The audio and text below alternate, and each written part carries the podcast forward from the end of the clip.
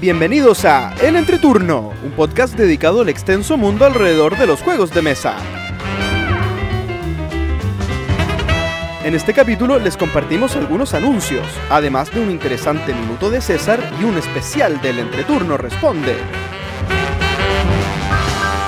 Que disfruten el Entreturno.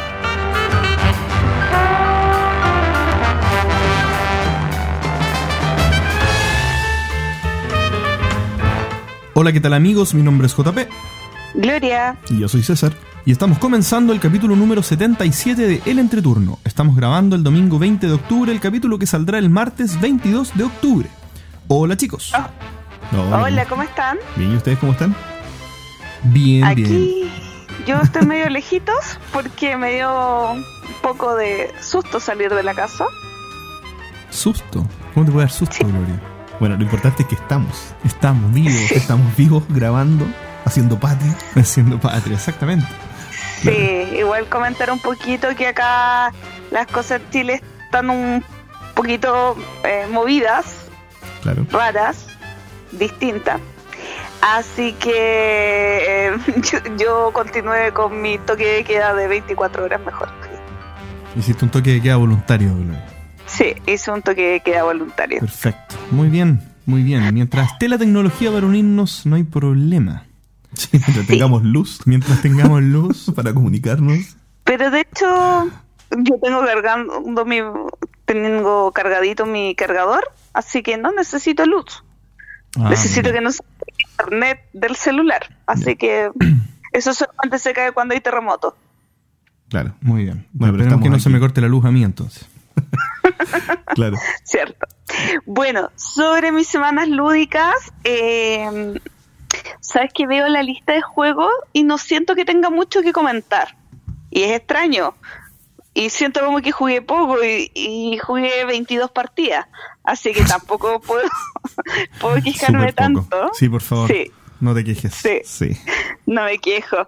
Eh, pero es que casi son puras cosas que ya he comentado en algún momento de la historia del podcast. Eh, pero lo que quiero contarle es que, bueno, grabé un video en Facebook y en Instagram porque el día martes nos juntamos con la Cami de Corruptia y con la Ketty de Jugando con Ketty en el showroom de Skytip a eh, jugar ya que somos tres chicas que estamos en este momento con un horario relativamente cómodo para jugar a las 10 de la mañana, eh, decidimos ir, eh, o sea, le preguntamos a los amigos de Skype si podíamos ir a probar las nuevas novedades que tienen, así que aprovechamos de jugar algunos jueguitos. Algunos que no eran tan novedades también los probamos. Eh, estuvimos con el Tokyo Highway, que yo ya lo había comentado en el capítulo anterior con Axel. Volvimos a jugar algunas partidas de Tuki, que la verdad es que cada día me, me, me gusta un poquito más este juego abstracto de ir apilando piezas de colores para formar una, una para hacer una forma, pero eh, en que las piezas tienen que estar casi colgando en el aire, que es un poco raro, porque tienes unas piezas blancas que te rellenan los espacios eh, de esta construcción. eh, y que las piezas blancas son como que fueran transparentes, entonces tú puedes poner una pieza azul en un nivel 3 de altura, eh, como que estuviera volando en el aire, pero es porque estas piezas blancas le dan soporte.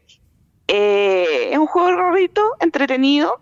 Y eh, también probamos Obscurio, que Obscurio es un juego em, similar a, mm, a, ¿cómo se llama este? Mysterium, que tiene como esos aires medio a Mysterium, donde hay un hay un jugador que hace master narrador, señor, no sé cuántito, no, no sé cómo se llama, y eh, los otros jugadores, uy, estoy con sonido en mi celular, perdón, Eh, y los otros jugadores em,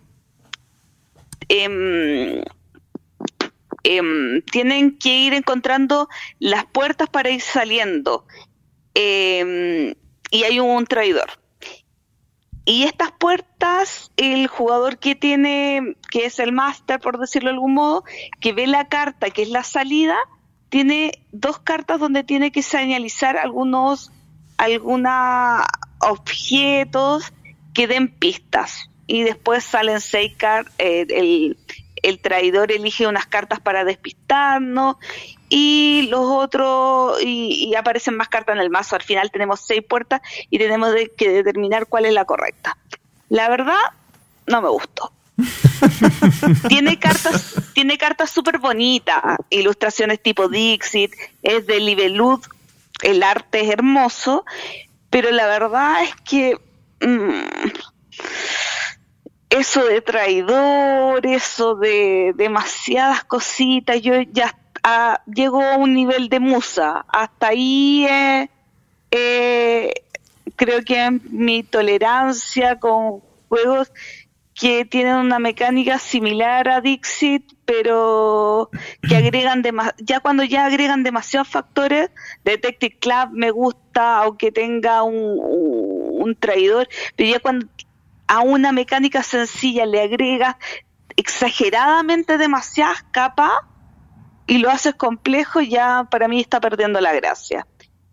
Em, eso creo que es lo que más quiero destacar de esta semana, que tuvo em, un par de partidas de llama, el nuevo juego que van a sacar los chicos de Fractal, este de Reiner Nicio, que fue nominado al Spiel des Jahres, que es muy entretenido.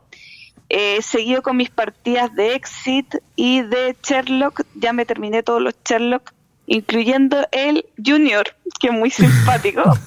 el Sherlock Junior es para 8 años. Y es muy tiernito. Ah, la edad de los jugadores, perdón, pensé que la duración. Y es muy tiernito porque hay un Suri, el Suricata, se perdió.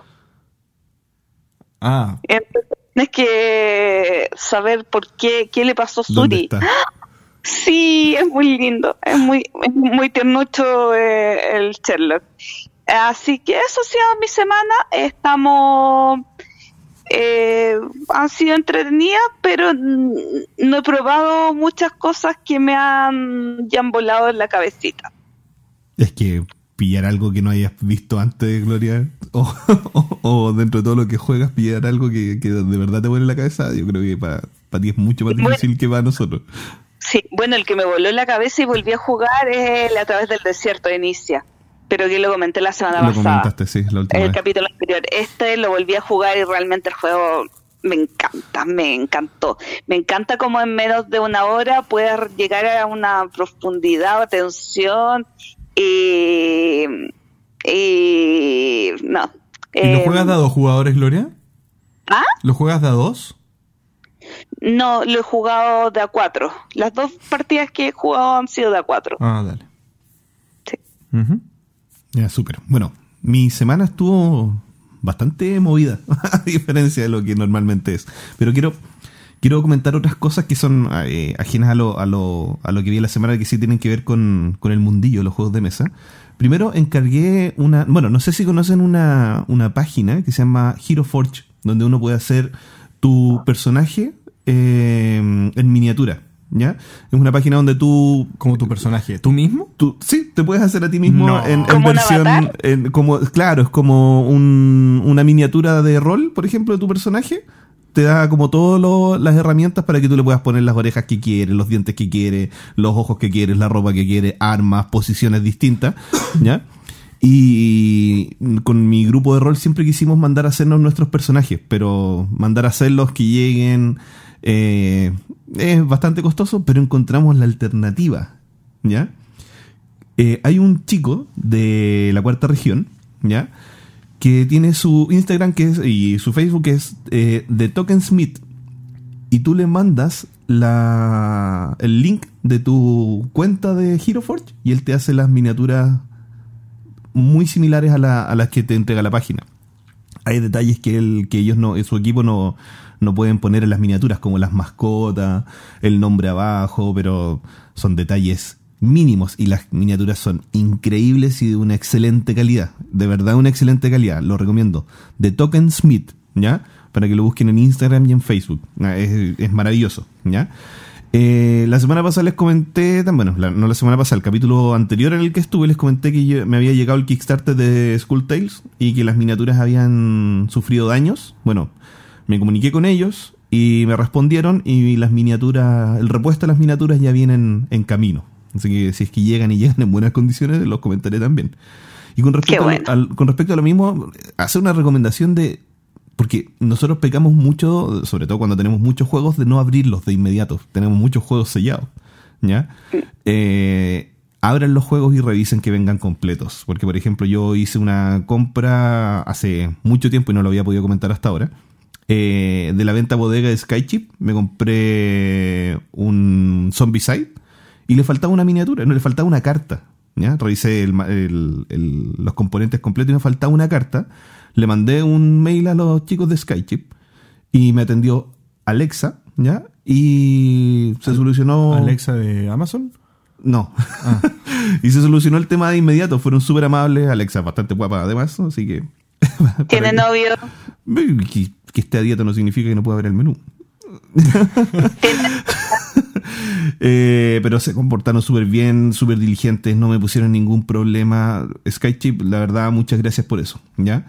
Eh, Mira, a mí me pasó el otro día con un. Ay, se me olvidó, un cacao. ¿Ya?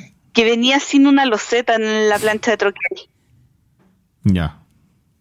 Y, es terrible porque en realidad eh, hace como todo el aparataje para que te respondan por una loseta. Eh, y al final un amigo se dio cuenta, o sea, que él sí manejaba las reglas de cacao que em, para cuatro jugadores no necesitas todas las losetas y una de las losetas que faltaban no las necesitabas. Entonces ahora el juego de A3 no se puede jugar con el color rojo, pero de A4 no hay problema. No, pero a mí yo, yo, veo que me falta una loseta y me destruye el alma.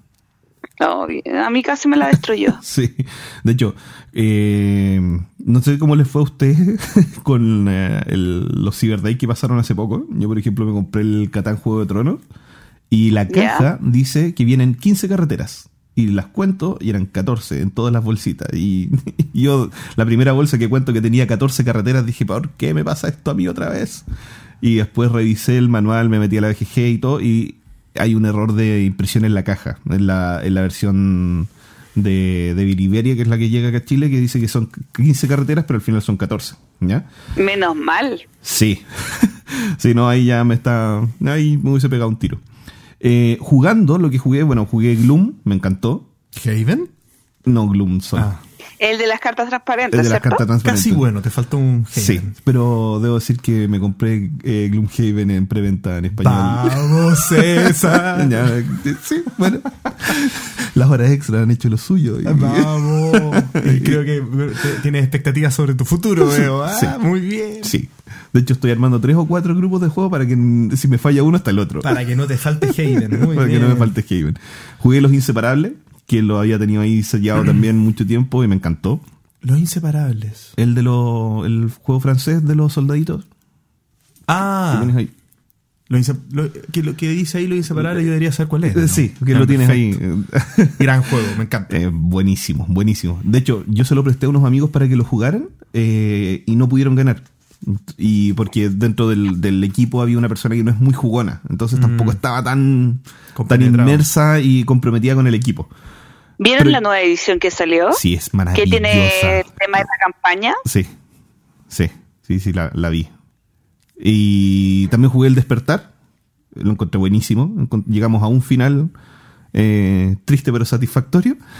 Eh, Just One, ah, obviamente. Ah, el mismo final que yo, porque era triste pero satisfactorio. Claro. O sea, lo mejor que, o sea, no es lo mejor, pero eh, mi personaje quedó conforme.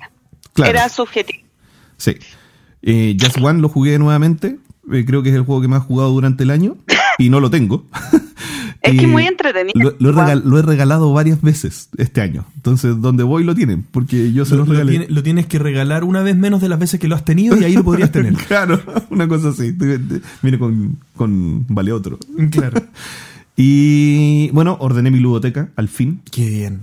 Al fin lo pude hacer. Eh, no sabía que tenía tanto. ¿Descubriste antiguos tesoros haciendo eso? Sí. ¿Sí? Sí. ¿Te dieron ganas de jugar es algo? Que lo, sí, es que los juegos chicos, porque estoy tratando de meter todas las cosas en la misma caja, las expansiones y cosas así Ah, en, las cajas grandes si caben. Y esas cajas, como igual todavía tengo un poco de diógenes y no las quiero botar, meto los juegos chicos dentro de esas cajas. Entonces empecé y descubrí que tenía cosas que no sabía que tenía. Eh, como los inseparables, por ejemplo. Y lo que encuentro yo que es más importante con respecto a mi, a mi semana, el fin de semana pasado, el 12, eh, jugué el torneo de pre-lanzamiento del juego Kikon, que es un juego de cartas coleccionables de fútbol, ¿ya? De fútbol 7. En el fondo son 7 jugadores, incluyendo el arquero, y tú tienes que armar, tu, tú eres el DT. del uno equipo. chileno? Es chileno. ¿Ya? Y tú tienes que armar la estrategia para atacar y defender de la mejor forma posible. Lo rico del juego y de la, del torneo es que hay cartas que son jugadores reales. ¿ya? Si bien no tienen licencias, por ejemplo, de la, de la NFP, ¿ya? hay jugadores que sí han dicho yo estoy dispuesto a salir en el juego y, y hay cartas. Y, y algunos de los personajes estuvieron en el lanzamiento autografiando sus cartas. ¿cachai? Entonces fue, fue bastante rica la, la sensación, la, la experiencia. Y lo importante también fue que, mm, por ejemplo, los mismos jugadores querían tener sus propias cartas. Había una chica, lo bueno del juego también es que es eh, mixto, hay tanto jugadores hombres como mujeres, porque la Buenísimo. selección de fútbol 7, de hecho, se armó un mazo de solo mujeres.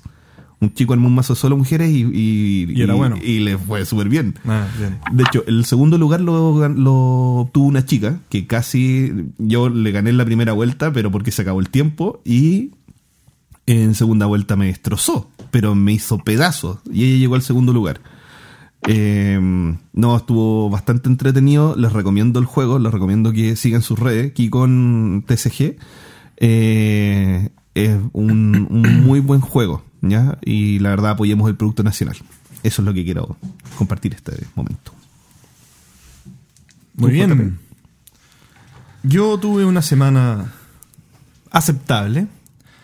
Jugué algunos jueguitos, pero principalmente basado en los party games.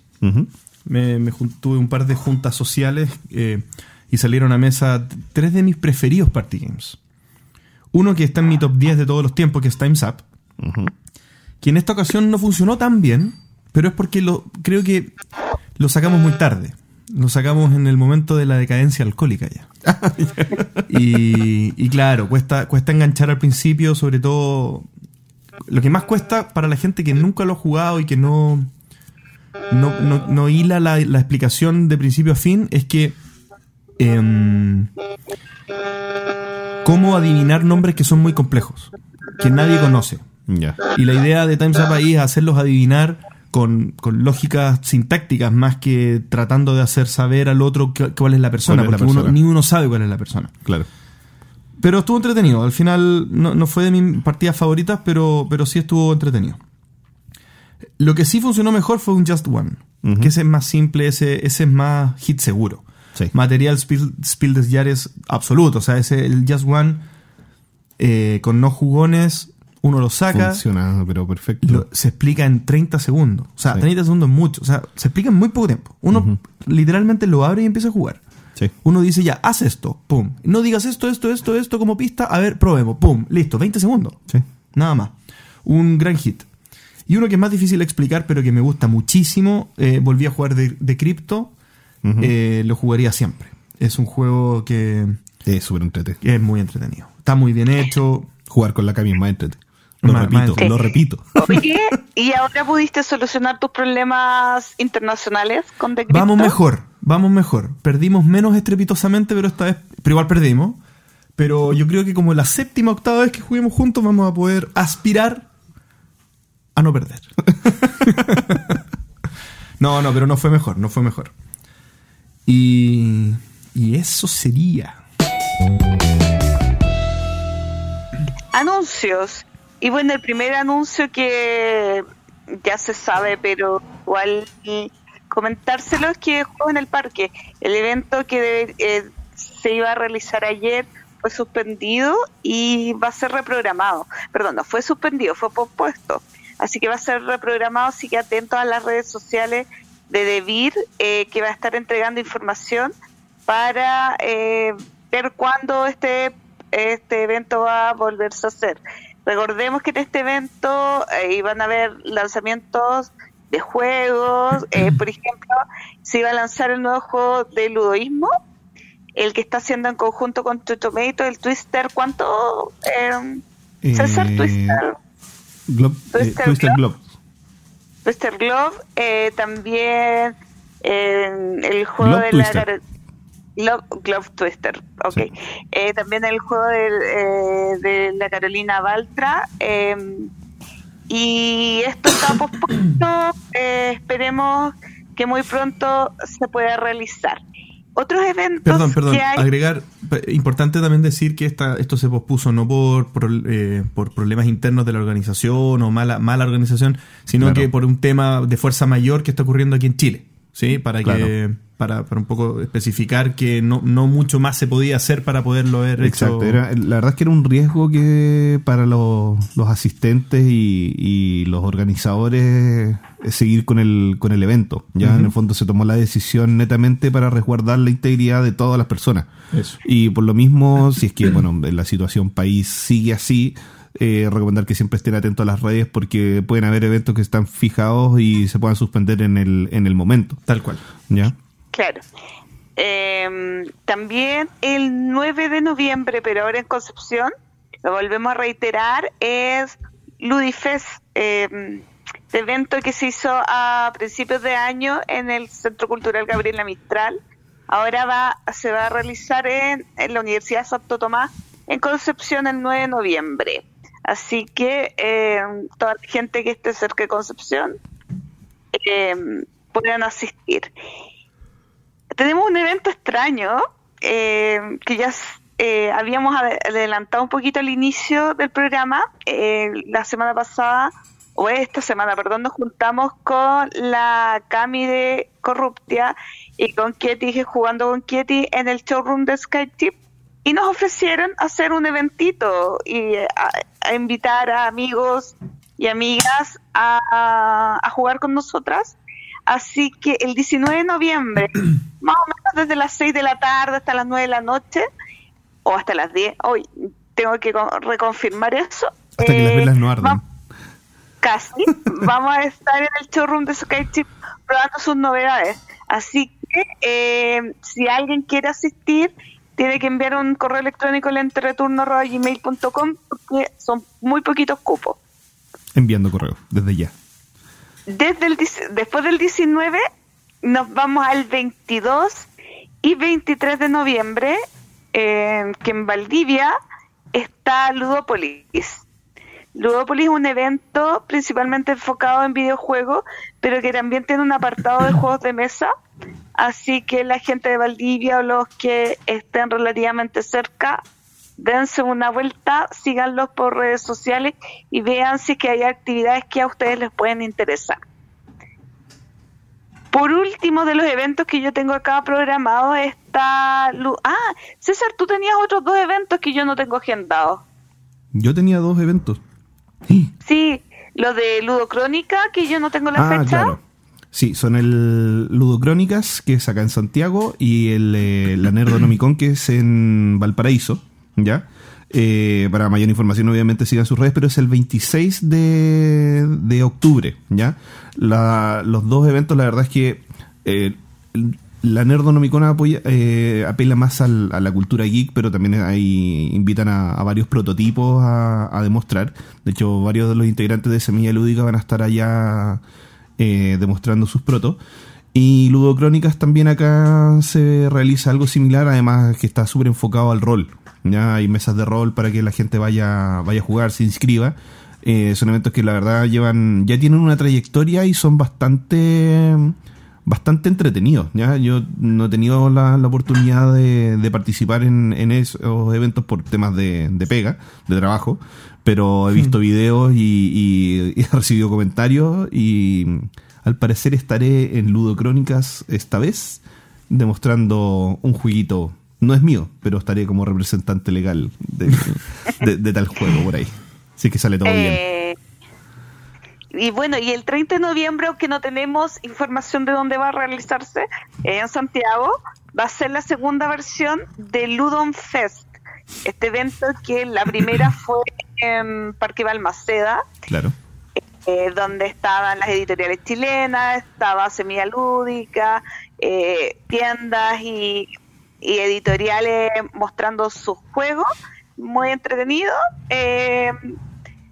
30 de noviembre, búsquenlo en redes sociales porque todavía no aparece eh, información de horario o de lugar. Sí, esperamos que la próxima semana ya podamos tener, porque bueno, Semilla está, forma parte como de la, no de la organización, pero sí como colaboradores, y estamos afinando unos detalles para tener la información lo antes posible. Pero obviamente sigan las redes y ahí se podrán enterar de primera fuente cuál, cuáles van a ser eh, las fechas, lugares, horarios y todo lo demás. JP, ¿tú tienes algún anuncio? Por supuesto que tengo anuncio. Me dio hambre. Me dio hambre. sí, quería, quería aprovechar la sección de anuncios para poder ir contándoles cómo va el despliegue de nuestro querido proyecto El Entreturno Distro.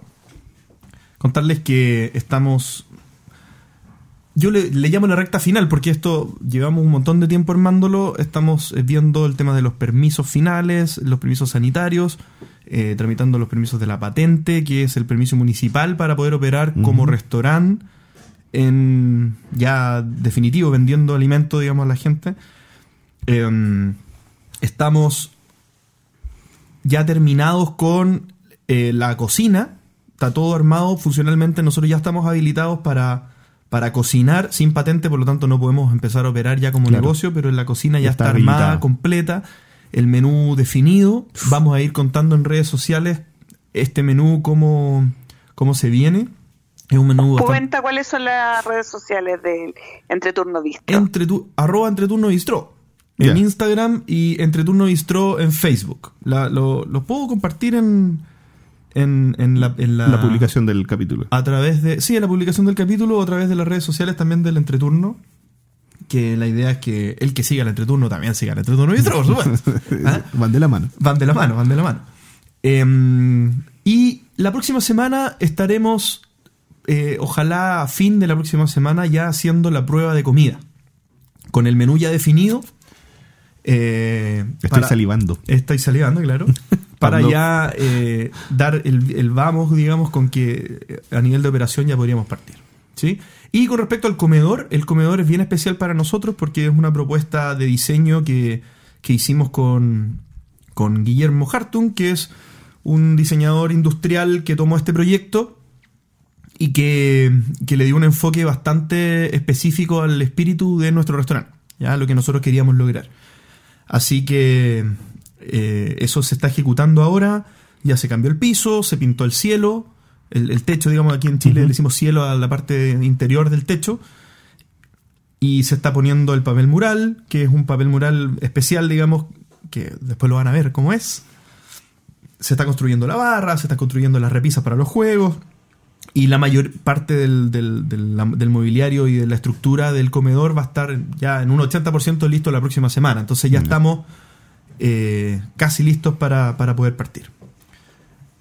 Eso son los avances que nos tienen muy motivados. Les vamos a ir contando ya la fecha definitiva de apertura cuando tengamos más claridad con los permisos.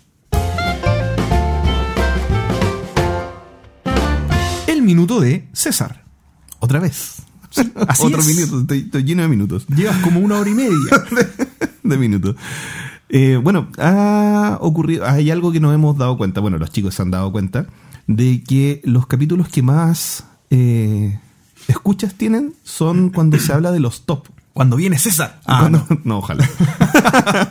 no, pero cuando, cuando se habla de top es cuando más eh, ya, el entreturno llama la atención, tiene más escucha, más opiniones y la gente lo pide harto. Entonces, mi pregunta es, ¿cuál es la necesidad del, del pueblo, de la gente, de, de, de que nos entreguen un top? ¿Por qué la gente busca el top. Si bien queremos saber cuál es el número uno a lo mejor, pero la exigencia del público antes de que me digan cuál es el mejor juego que ustedes creen, cuál es su preferido de, o, catalogarlo de alguna forma, a mí me llama bastante la atención. A mí en lo particular los top, la verdad, me dan lo mismo. No, lo siento, pero, pero Eh, tengo la suerte de que lo que escojo generalmente es lo que me gusta y nunca me arrepiento de una compra, por ejemplo. ¿Ya? Y tampoco me veo muy influenciado por, eh, por lo que me proponen. Yo soy un cliente súper fácil, demasiado fácil. Es cosa de preguntarle al feño con la cami cuando me muestran sus protos, yo se los compraría así en papel. y me dicen, pero si no está listo. Ah, bueno, eso tiene otro valor también. Sí, el valor coleccionista. sí, por supuesto. ¿Ya? Entonces quiero, quiero que discutamos esto de, de, por qué creen que sea este, este efecto de, de necesidad del top. Y también porque si la gente lo pide, cuando tú se lo entregas, se enoja. Muchas veces pasa de que cuando el que tú crees que no es el top 1, eh, o, o, por qué no pusieron este juego, que ha pasado muchas veces, que el, top 3 de juegos de cartas, y tú no pones el juego que alguien considere que es el top, se enojan. y, siempre, y siempre pasa que cuando eh, en redes o, en canales de YouTube hacen esta, estos conteos, me llama la atención que siempre los, los locutores, los youtubers dicen, eh, no me gusta hacer top, pero la gente está pidiendo el top. ¿Ya? Es como que el que comenta o el que mm, el, que tiene la posibilidad de hablar en los medios expresa, muchas veces es lo que he visto, por lo menos las redes que yo consumo, que no les gustan hacer top, pero lo hacen porque el público se los pide. Entonces eso es algo que me llama mucho, mucho la atención. Quería ver qué opinan de esto. Bueno, nosotros en un principio tampoco hacíamos muchos top, eh, pensando en que en realidad el podcast no hablaba tanto de juegos de mesa, sino más de cosas alrededor de los juegos de mesa. Y eso con el tiempo ha ido variando un poco. y, y cuando hicimos esta encuesta, el concurso, no me acuerdo cuál, cuál fue el concurso para ganarse qué, eh, lo que más nos decían era de top. Y realmente a mí me llama la atención. Ahora, yo sí consumo harto top y no es tanto por em, sentir una mm, como la escala de oh, el 1, el 2, el 3, el 4, sino que me, que me gusta de los top que son un lugar donde se recibe información resumida. Y en teoría, gran variedad. En teoría, gran variedad lo digo, porque cuando nos vamos a lo que es más común en este momento, en distintos canales de YouTube, podcast, blog, etcétera, que son como los top de ese, eh, nos damos que en realidad el gusto, o sea, no hay gran variedad eh, en lo que se refiere a top, sino más bien eh, lo que se viene se repite lo, el mismo contenido. Ahora yo creo también que el top tiene que ver un poco con, eh, con el sentimiento, y acá es un poco raro, de validación social. Eh, yo me siento validada por una persona o no validada por otra persona de acuerdo a tener eh, gustos similares. Y quizás incluso no como valoración social, sino como eh, sentirme identificada con otra persona, con otro canal, con otro. Por ejemplo, yo el otro día vi un top, si no me equivoco, un top de la mazmorra de Pacheco. No, era de los de los de la gente que ve la mazmorra de Pacheco y me di cuenta que ninguno de esos juegos, no me acuerdo si no los había jugado, no me interesaban o no me gustaban.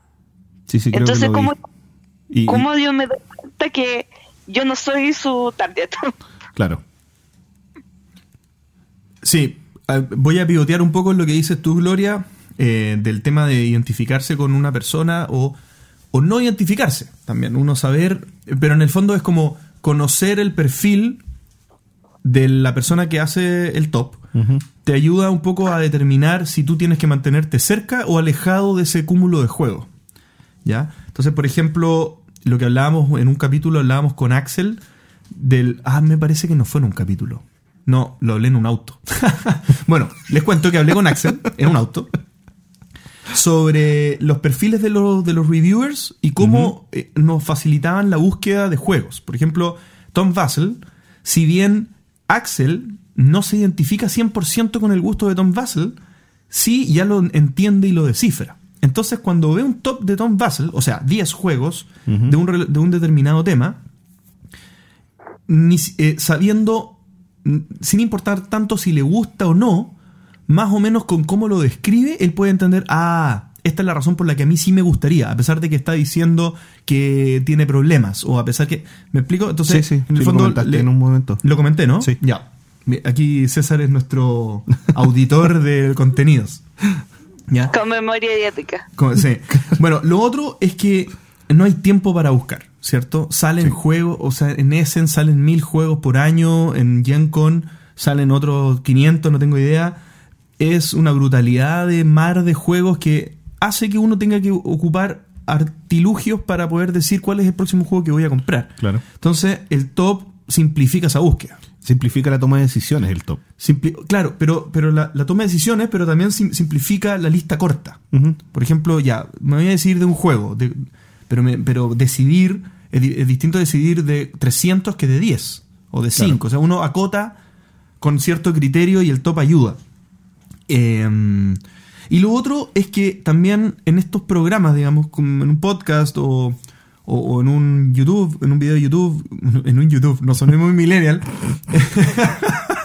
eh, en, un video de YouTube, también uno genera una instancia para hablar de juegos que no, de otro modo tal vez quedan medio olvidados.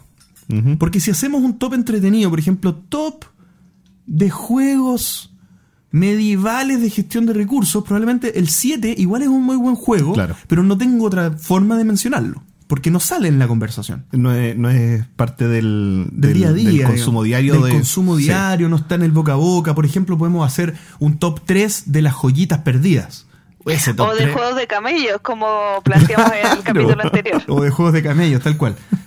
Entonces, yo creo que en el fondo también, como de manera indirecta, es un buen elemento para generar conversación. Sí. Sí, bueno, la verdad es que eh, es entrete el, el, cómo se ve, se ve esta cuestión. no, no, no. No, no, no. A lo, a lo que estáis, a lo que estáis enfocando. No, ah, no me gusta el top, pero ah, como, por, como lo propones, por ejemplo, lo que yo hacía, lo que yo hice en un momento, fue irme a la última página de la BGG y empezar a revisar de atrás para adelante. Ah. Eso es como antisistémico, así. No, no, porque siempre va a haber algo que uno quiere, pero que no es parte del, del, de lo que está de moda. Claro. ¿Ya? Yo en algún momento les comenté que, estaba tratando de, ir por lo vintage en un momento. ¿ya? Eh, y, sobre todo las personas que no somos, no, no, no conocemos tanto eh, del, del, mundo de los juegos de mesa o, o que no tenemos acceso a tanto, eh, hay, hay tesoros que están, que están ocultos al, diario vivir. Las tiendas no los traen. Y si uno no los busca por sí mismo, jamás lo va a encontrar. Si no me equivoco, Funatic Channel una vez hizo eh, un top, creo que era un top de los mejores juegos eh, del 2000 hacia atrás en Borgen Geek. O sea, como rescatando juegos que a ellos les gustaban mucho pero que estaban muy lejos en el ranking de Board Geek. Ah, como para ver eso, esa, esa joyita, porque de repente muchos juegos, eh, aunque ya nos, salimos del top y nos vamos al ranking, eh, muchos juegos, tema de que salieron muchos juegos de ese estilo ese año o que el autor era desconocido en ese momento, pasaron al olvido en determinadas situaciones y, y, poca gente los conoce. Y pocas editoriales los sacaron, o no llegaron en español, no llegaron a masa, etcétera. También está el tema de, que el top no necesariamente es un juego en particular. Nosotros, aquí Gloria, ¿te acuerdas? Cuando hacíamos nuestros primeros top, eran también con elementos. Claro, situaciones o elementos aledaños. Eh, eh, me acuerdo que hicimos uno de los principales accesorios que más nos gustaban, o, o, los, o, las mejores experiencias eh, con un juego. Y ahí uno también. Que no nos gusta jugar. Claro, y aquí también uno comunica otras cosas, porque, por ejemplo, no sé, hay gente que hace tops en, en un mismo juego, el top de las razas del juego. Por ejemplo, un top de Small World y, de la raza, de la top 3 de las razas que más te gustan. Y eso igual genera algo choro, porque en el fondo Mm. uno también abre una discusión de un juego que, que es más antiguo, que todo el mundo conoce, o la mayoría de la gente conoce, y, y te permite como redescubrirlo de otro punto de vista. O sea, alguien podría decir claro. por qué te gustan los esqueletos y conversar sobre eso. Es algo entretenido. O sea, pues. No, sí, sí, sí. Al pasa. ¿Cómo final- generar una opinión con una estructura? Exactamente. Eso iba. Gloria, me sacaste la palabra de la boca. Iba a decir lo mismo. Era, es una manera estructurada de, de generar un- una apreciación de valor de algo. Y uno puede tener opinión. Lo que tú dices, o sea, ¿por qué no incluiste esto?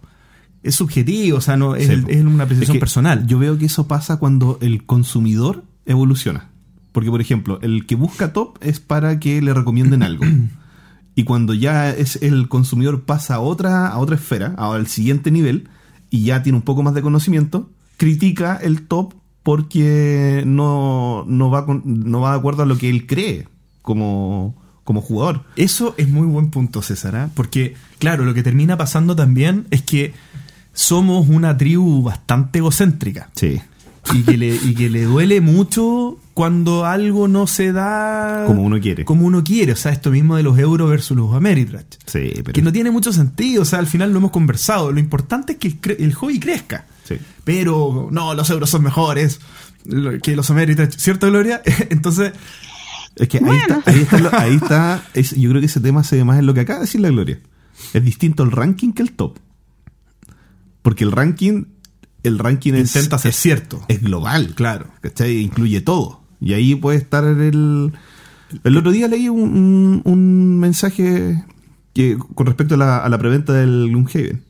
Es como, ¿me pueden decir por qué Gloomhaven lleva tanto tiempo en el, en el número uno? Pero lleva tanto.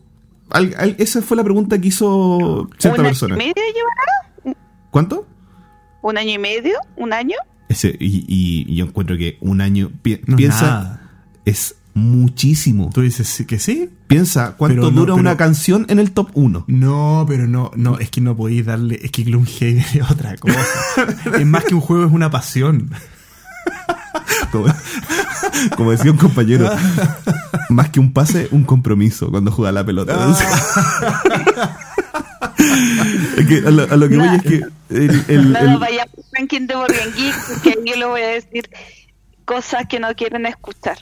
no, no, sí. Pero Y- no, y políticamente incorrectas, como que el ranking solamente votan americanos, Ameritracher, que...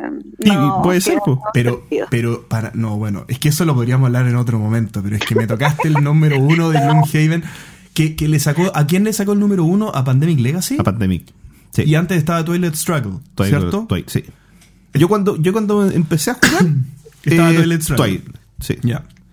Mm, yo, Puerto Rico.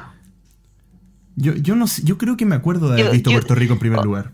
Ah, O que sea, sí. yo Como que en mi, 2010 en por mi ahí. memoria colectiva, o sea, como en mi memoria de... Porque a mí me pasó algo chistoso con Puerto Rico cuando estaba en el número uno, como que en el momento que yo jugaba como ya más habitualmente, oh, Puerto Rico está en el número uno, hoy tengo ganas de jugar Puerto Rico, tengo ganas de jugar Puerto Rico, tengo ganas de jugar Puerto Rico. Jugué Puerto Rico y me di cuenta que ya lo había jugado. ah, verdad, sí lo Mm. dijiste. Entonces como que, que jugué Puerto Rico una vez y no me di cuenta que jugué Puerto Rico porque no me No gustó, te causó nada. no me llamó la atención, ni siquiera pude recordar cómo se llamaba. Mm, sí. bueno, pero es que. En fin. mm, eh, pero. eh, Nos bueno, fuimos de tema. eh, Sí, Volviendo. nos dimos, nos dimos una vuelta muy larga. Es que pasamos a un tema mejor. Volviendo al top, eh, ¿por qué a la gente le gustan tanto los top? ¿Estás preguntando?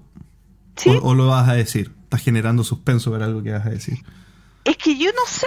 O Pero sea, es que yo, sí, yo lo que dije yo es mi opinión de por qué le gusta a la gente los top.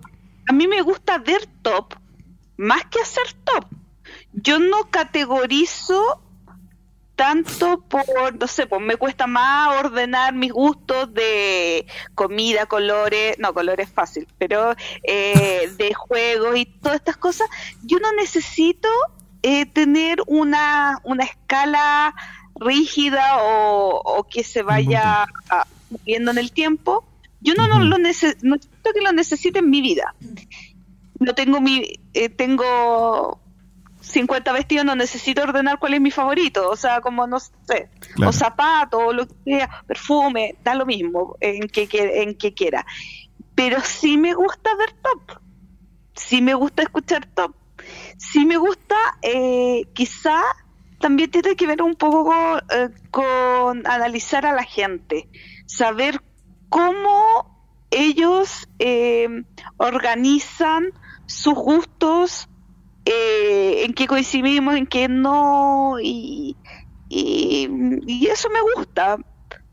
Es, raro, no me gusta hacer top, pero me gusta verlos. Oye, ¿y el top y el ranking tienen que ir juntos? Por ejemplo, los 10 mejores juegos de. ¿Es necesario categorizar esos 10 juegos en orden creciente o decreciente? Buen punto. Eh, no. No, porque incluso el orden que se le da es subjetivo también. Sí, es, personal.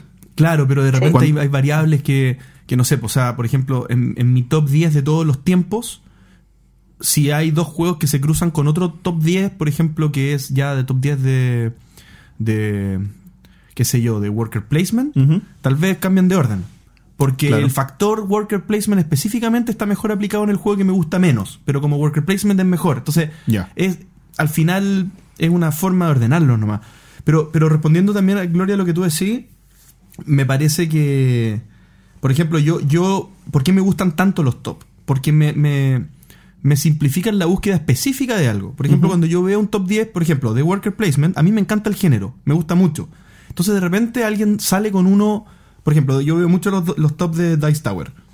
Y de repente si García, siempre si García se manda uno que está bajo el radar y dice, no, este, mi top 4 es el Guanchufleru, porque es un worker placement muy bueno y nunca lo había escuchado. Y claro, investigo y, oye, este está muy bueno y lo quiero conseguir.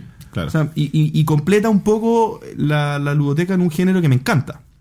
Entonces, eso, me, lo mismo me pasa con los juegos de cartas, que me encantan y se habla poco de los juegos de cartas. Como que a la gente acá, no sé, no, no le gusta es como que lo miran, es como, es como otra cosa. Es otra cosa, claro. Sí, sí, no es, no es un juego de mesa. es como que lo miran desde otro aspecto. No sé, esta conversación me lleva a pensar que debiese consumir más top y puede ser peligroso, así que no lo haré. Seguiré en mi. Sí, es, que, es que los top es, una, es como ver Kickstarter. No, yo... Es que al final es una vitrina. Si lo que están haciendo estos tipos es meterte la pasta... No, sí, es, verdad. No, si son... Estos no deberían existir. César, no escuches más tops, excepto los del entreturno. Cada tres capítulos con Axel... No, si lo hago. Tenemos... sagradamente. vale. Sí. Bueno, toca la pregunta si fue respondido el minuto. Sí, por supuesto, siempre. Siempre. O sea, nunca queda un minuto sin responder en esta mesa.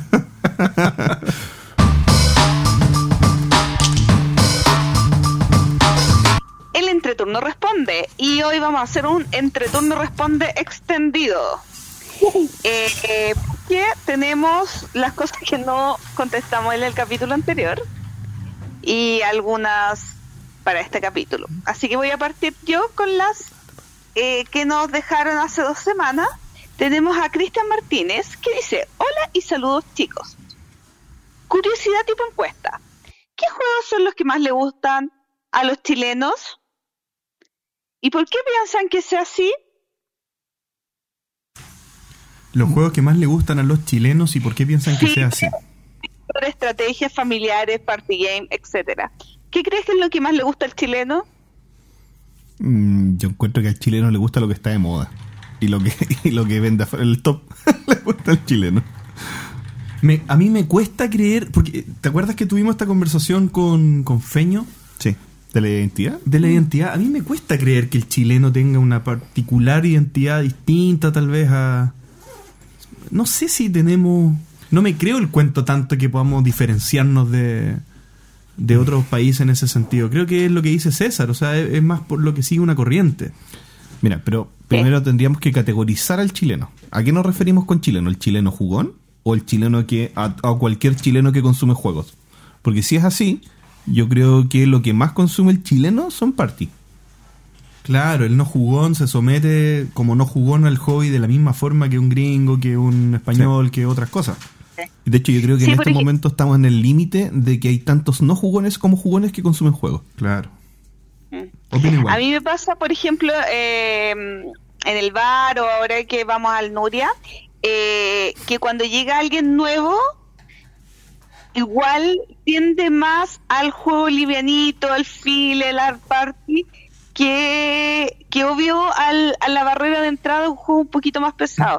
okay, hay un chico que conocí hace un mes, que es muy chistoso, porque eh, vive a dos cuadras de mi casa. Pero lo conocí jugando juegos de mesa y, se ha adaptado muy bien al euro medio. Así que, pero claro, todo depende de cómo hagan ingresar a la gente al hobby. Se ha adaptado al euro medio. la frase de la gloria ahí, pero. ¿ah? Sí, yo le estaba dando vuelta de cómo hacer una cuenta pregunta a eso. Que se adapte al euro medio. Muy bien, muy bien, Gloria. Muy bien, Gloria. Eso es, eso es eh, evangelización extrema. Eh, claro. No, pero yo, yo creo que el chileno en general es más filler party, más que familiar. Ya. Es que si juegas en un bar, es que, el contexto lo, eso, llama. Pero eso también está de la mano. El chileno en general carretea más que tiene vida de familia. Sí, la vida de familia está sobrevalorada. Es que, no, pero lamentablemente es así, ¿cachai? Sí, sí, es cierto. Es como, la, vida familiar es como solo de fin de semana y el chileno, si puede carretear de lunes a domingo, lo hace. Sí, es cierto. Entonces el contexto puede ser más, más, más filler en ese sentido, o party. Ya. Pregunta desde Tacna, Perú. Jesús eh, Gutiérrez pregunta, ¿cómo realizan, un, ¿cómo realizan una encuesta o testeo para algún prototipo? ¿Bajo qué lineamiento o qué, se eh, qué recomendaciones se debería dar? Y un ejemplo aproximado... y un ejemplo aproximado de la cantidad de gente que tomaríamos para nuestro muestreo. A ver, César. Independiente del ah, nivel que se encuentre. Perdón, perdón. Ya. César.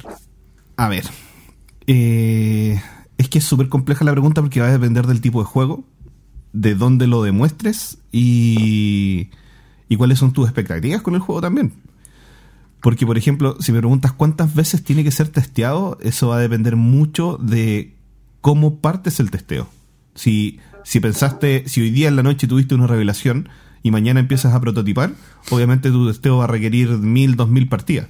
¿ya? En cambio, si es un juego mucho más depurado, un juego que, que de verdad eh, trabajaste, te empenaste y estudiaste para poder eh, prototiparlo, lo más probable es que sean menos las partidas porque tu estudio te dio una base más sólida para partir.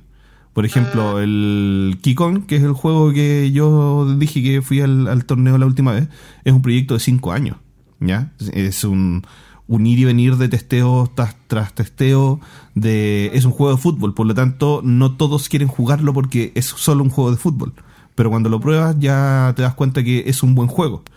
Eh, y, en el fondo requiere mucho, mucho testeo, sobre todo que es un juego de cartas coleccionables que pueden depender mucha de estrategia y, y, es súper, súper relativo. Entonces, el tener una respuesta única es imposible que te la entreguemos. ¿Ya? Eh, ¿Qué cosa? Yo, yo para agregar, yo creo que, claro, tiene que ver con, el, con la complejidad del juego, obviamente. Eh, pero me pasa que, bueno, hay una, premisa, hay una premisa que es clave, que todos los diseñadores responden siempre lo mismo. Cuando sientes que está testeado el juego, nunca es suficiente. O sea, nunca está suficientemente testeado. Pero a la vez, siempre está suficientemente testeado. ¿En qué sentido? En el sentido que Sí, la, industria hoy, hoy no es lo que era antes. Hoy salen mil juegos por año o mil quinientos juegos por año. Antes salían 20. Entonces, cuando salían 20, el testeo era, oye, hagámoslo súper robusto y probémoslo mil veces, pero ahora no da. Pero también los jugadores no lo van a jugar mil veces tampoco. Entonces, eh, la, propensión a encontrar errores es más baja también. Y eso yo lo he escuchado como un tema que se ha. Eh, que los diseñadores lo, lo dicen abiertamente. O sea, en el fondo, oye, ya ya eh, buscarle la quinta pata al gato en un juego para que quede perfecto en todos los sentidos ya no es tan necesario porque el juego ahora es más social, es más de nuevas experiencias, vas a jugarlo 20 veces, después vas a comprarte otro y se considera un poco el modus operandi del, consumidor. Pero además, y después le sacan la expansión. Dale nomás, ¿qué cosa? Y de ahí le sacan la expansión si tiene algún errorcito. Y después le sacan la expansión si tiene algún errorcito, claro, pero, pero nadie te quitó lo jugado, o sea, lo comido y lo bailado no te lo quitaron. ¿Bien? Entonces, yo creo que eh, depende, pero ya, iba a decir otra cosa. Que yo, yo para estas cosas tiendo a ser más estructurado. yo si estuviera diseñando un juego, ¿qué buscaría? Yo no sé si existe, pero ¿qué buscaría? Buscaría algo más algorítmico, alguna estructura de una metodología de testeo.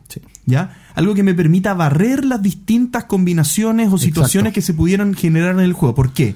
Porque puede pasar que si yo testeo el juego 100 veces, probablemente tiendo a irme las 100 veces por el mismo camino y dejo la otra mitad de caminos disponibles sin testear. Claro. Entonces, tiene que haber algo, una metodología, algún patrón, algo que me permita barrer las distintas opciones y sacar conclusiones un poco más estructuradas de esas revisiones. Sí.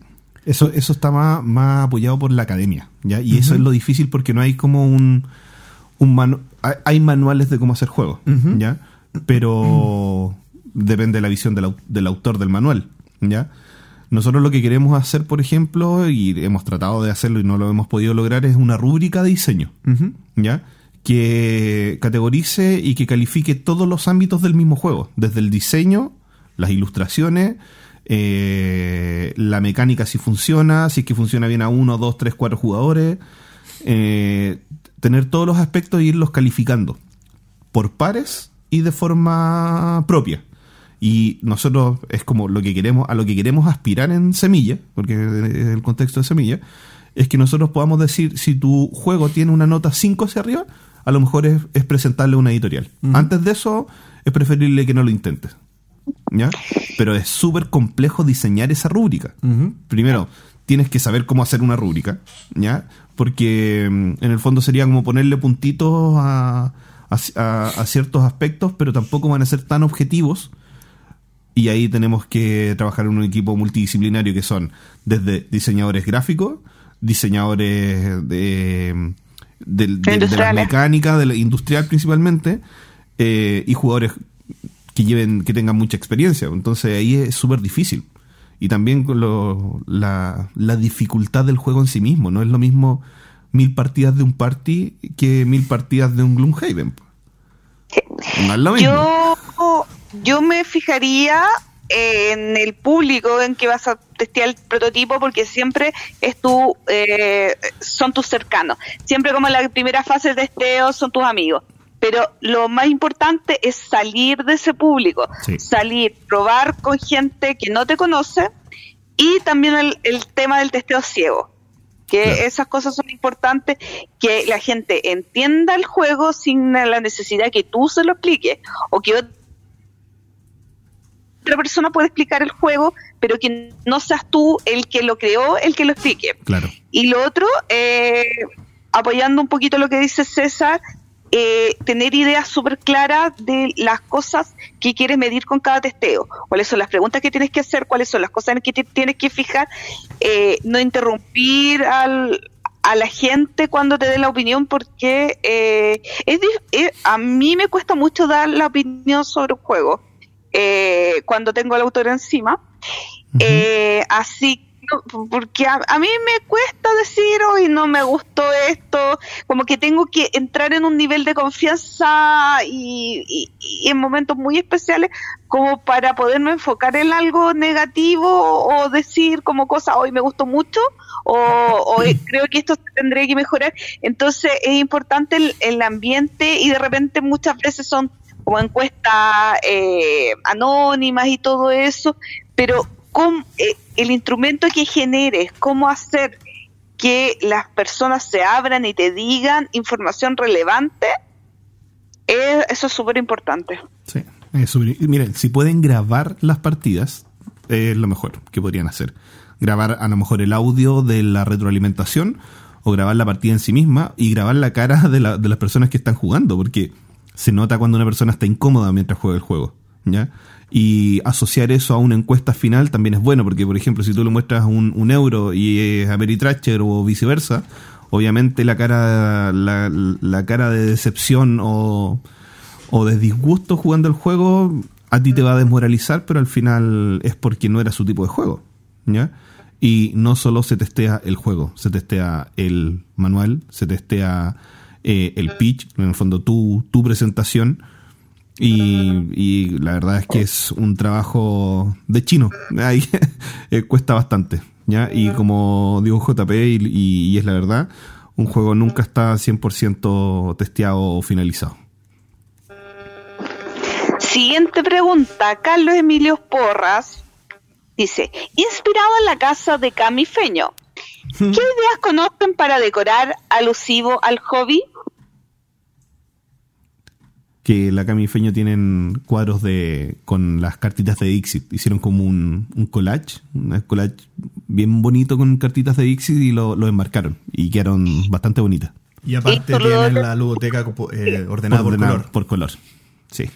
Yo traté de hacer eso y no lo logré. Yo, por ejemplo, o sea, decoraciones así como chiquititas, que tengo mi reloj en forma de maple que es muy bonito. ¿Saben lo que yo quiero? Pero eh, no, no he avanzado en mi, en mi, en mi deseo de lograrlo. Eh, quiero hexágonos de madera de aprox unos 5 centímetros de ancho eh, para hacer como, como unos marcos decorativos en la pared. Me gustaría tener hexágonos, porque hay muchos juegos que traen piezas que sobran, como por ejemplo los Ticket to Ride. De hecho, tengo los, los tres que sobran del aniversario y de repente fotocopiar parte del manual en color y ponerlo en la pared, eh, eh, como en la parte trasera de este hexágono y ponerle los transitos y hacer como un diaporama o una cosa extraña. La pared, me encantaría hacerlo de, juegos que me gustan mucho. Yo les puedo contar algunas cositas que, que estamos incorporando en el bistro. Primisa. ¿Lo, ¿Lo, digo o no lo digo? déjame, déjame decir yo primero las mías. Ya, después lo pienso. lo pienso, Yo, por ejemplo, quiero marcar eh, tableros antiguos de juegos muy viejos. Eso es lo, una de las cosas que quiero. ¿De, Michael Menzel? Eh, no sé de qué me estás hablando, pero puede ser, puede ser que sí. No, viejo, viejo. Ya. Eh, y lo otro que me gustó mucho de tu casa, Gloria, es como un florero que tiene llenos de dados. Ah, sí. Un poco caro nomás, pero bueno. Pero uno que tiene diógenes y es consumista. no, ya están claros. No, es que para mí no es caro. ¿Por qué? Eh, ah. Porque yo no. ya, perdón, perdón, perdón. No te enojes, no te enojes. Porque yo no invertí en ninguno de esos dados para el florero. Sí, pues eso es lo que me contaba la Gloria. Me acuerdo que yo saqué un dado y dije, este dado está muy lindo, me lo regalaron. saqueos. No, porque son dados que yo tengo de la época que jugaba rol. Ah. Entonces, entonces no son dados. Yo en los últimos tres años, con suerte me he comprado dos dados. No, pero a lo que voy es que tú podrías optar por vender ese florero lleno de dados y yo creo que te lo pagan bien. Tiene unos ah. dados muy lindos. Ahí tienes valor ahí. Sí. De hecho, los ah, dados. claro. Hay muchos dados, que te regalaron. Que he acumulado 15 años. Chuta. Sí, y tiene unos dados que le regalaron que yo, generalmente los que yo sacaba y decía, oye, este dado, ese me lo regaló a tal persona y tal cosa. Y este otro... O sea, ese tiene un valor sentimental importante, importante sí. Claro, por ejemplo, tengo el primer dado que me regaló una amiga cuando jugué rol, eh, no sé, pues una vez fui a México, me compré unos dados bonitos que son los mismos dados que venden en cualquier parte, pero me los traje de México. debería, debería anotar toda esta, porque se te van a olvidar, debería anotar los que te acuerdes y dejarlos en algún lado registrado como o abajo del florero ponerle así como, la bitácora, del dado. Sí, puede mm. ser. Ya, eh, voy a contar una cosita nomás. Cuando vayan al baño del bistro, cuando vayan al baño. ¿ah? Yo lo, sé. ¿Tú lo sabes? Ah, tú lo sabes, ¿verdad? Cuando vayan al baño y miren el papel mural, van a saber que lo hizo la gran Cami Muñoz. Y es una sorpresa que tenemos preparada. Oh. Oye, pero tengo una, pregunta que nunca me voy a, voy a averiguar. A ver. A menos que me invites antes de que se inaugure. ¿El baño de hombres y el baño de mujeres tienen el mismo papel? Sí. Ah, ya. Tiene el baño, tiene el mismo papel. Asumiendo que, que, no irías a los dos, digamos, para que veas, sin, sin importar tu sexo, veas lo que hizo Cami. Ah, es que no, pensé por un momento que ibas a hacer baño mixto. Eh, no, no, no. No, hay un baño de ah. hombres y un baño de mujeres. Eh, eh, la, ley chilena es algo retrógrada en ese sentido y te obliga a hacer eso. Ya. Bueno, vamos con la siguiente pregunta de Juan, Juan Dalf Alcara. De casualidad, viendo las estadísticas de los juegos en Board Geek, me acabo de dar cuenta de que soy el jugador con más partidas registradas de un juego. ¿Ustedes tienen algún juego donde sean el que más ha jugado? ¿Han jugado? Gloria, te hablan. yo creo que yo, mi propio juego, sería claro. la, ah, buen punto. Sí. ¿Cómo sería? No, yo, yo no, yo, no. Yo no soy un jugador extenso aquí, no. Yo pasemos por favor a Gloria. Yo con suerte, a ver, desde que registro juegos en Board Geek, con suerte el que tengo más partidas tengo 30.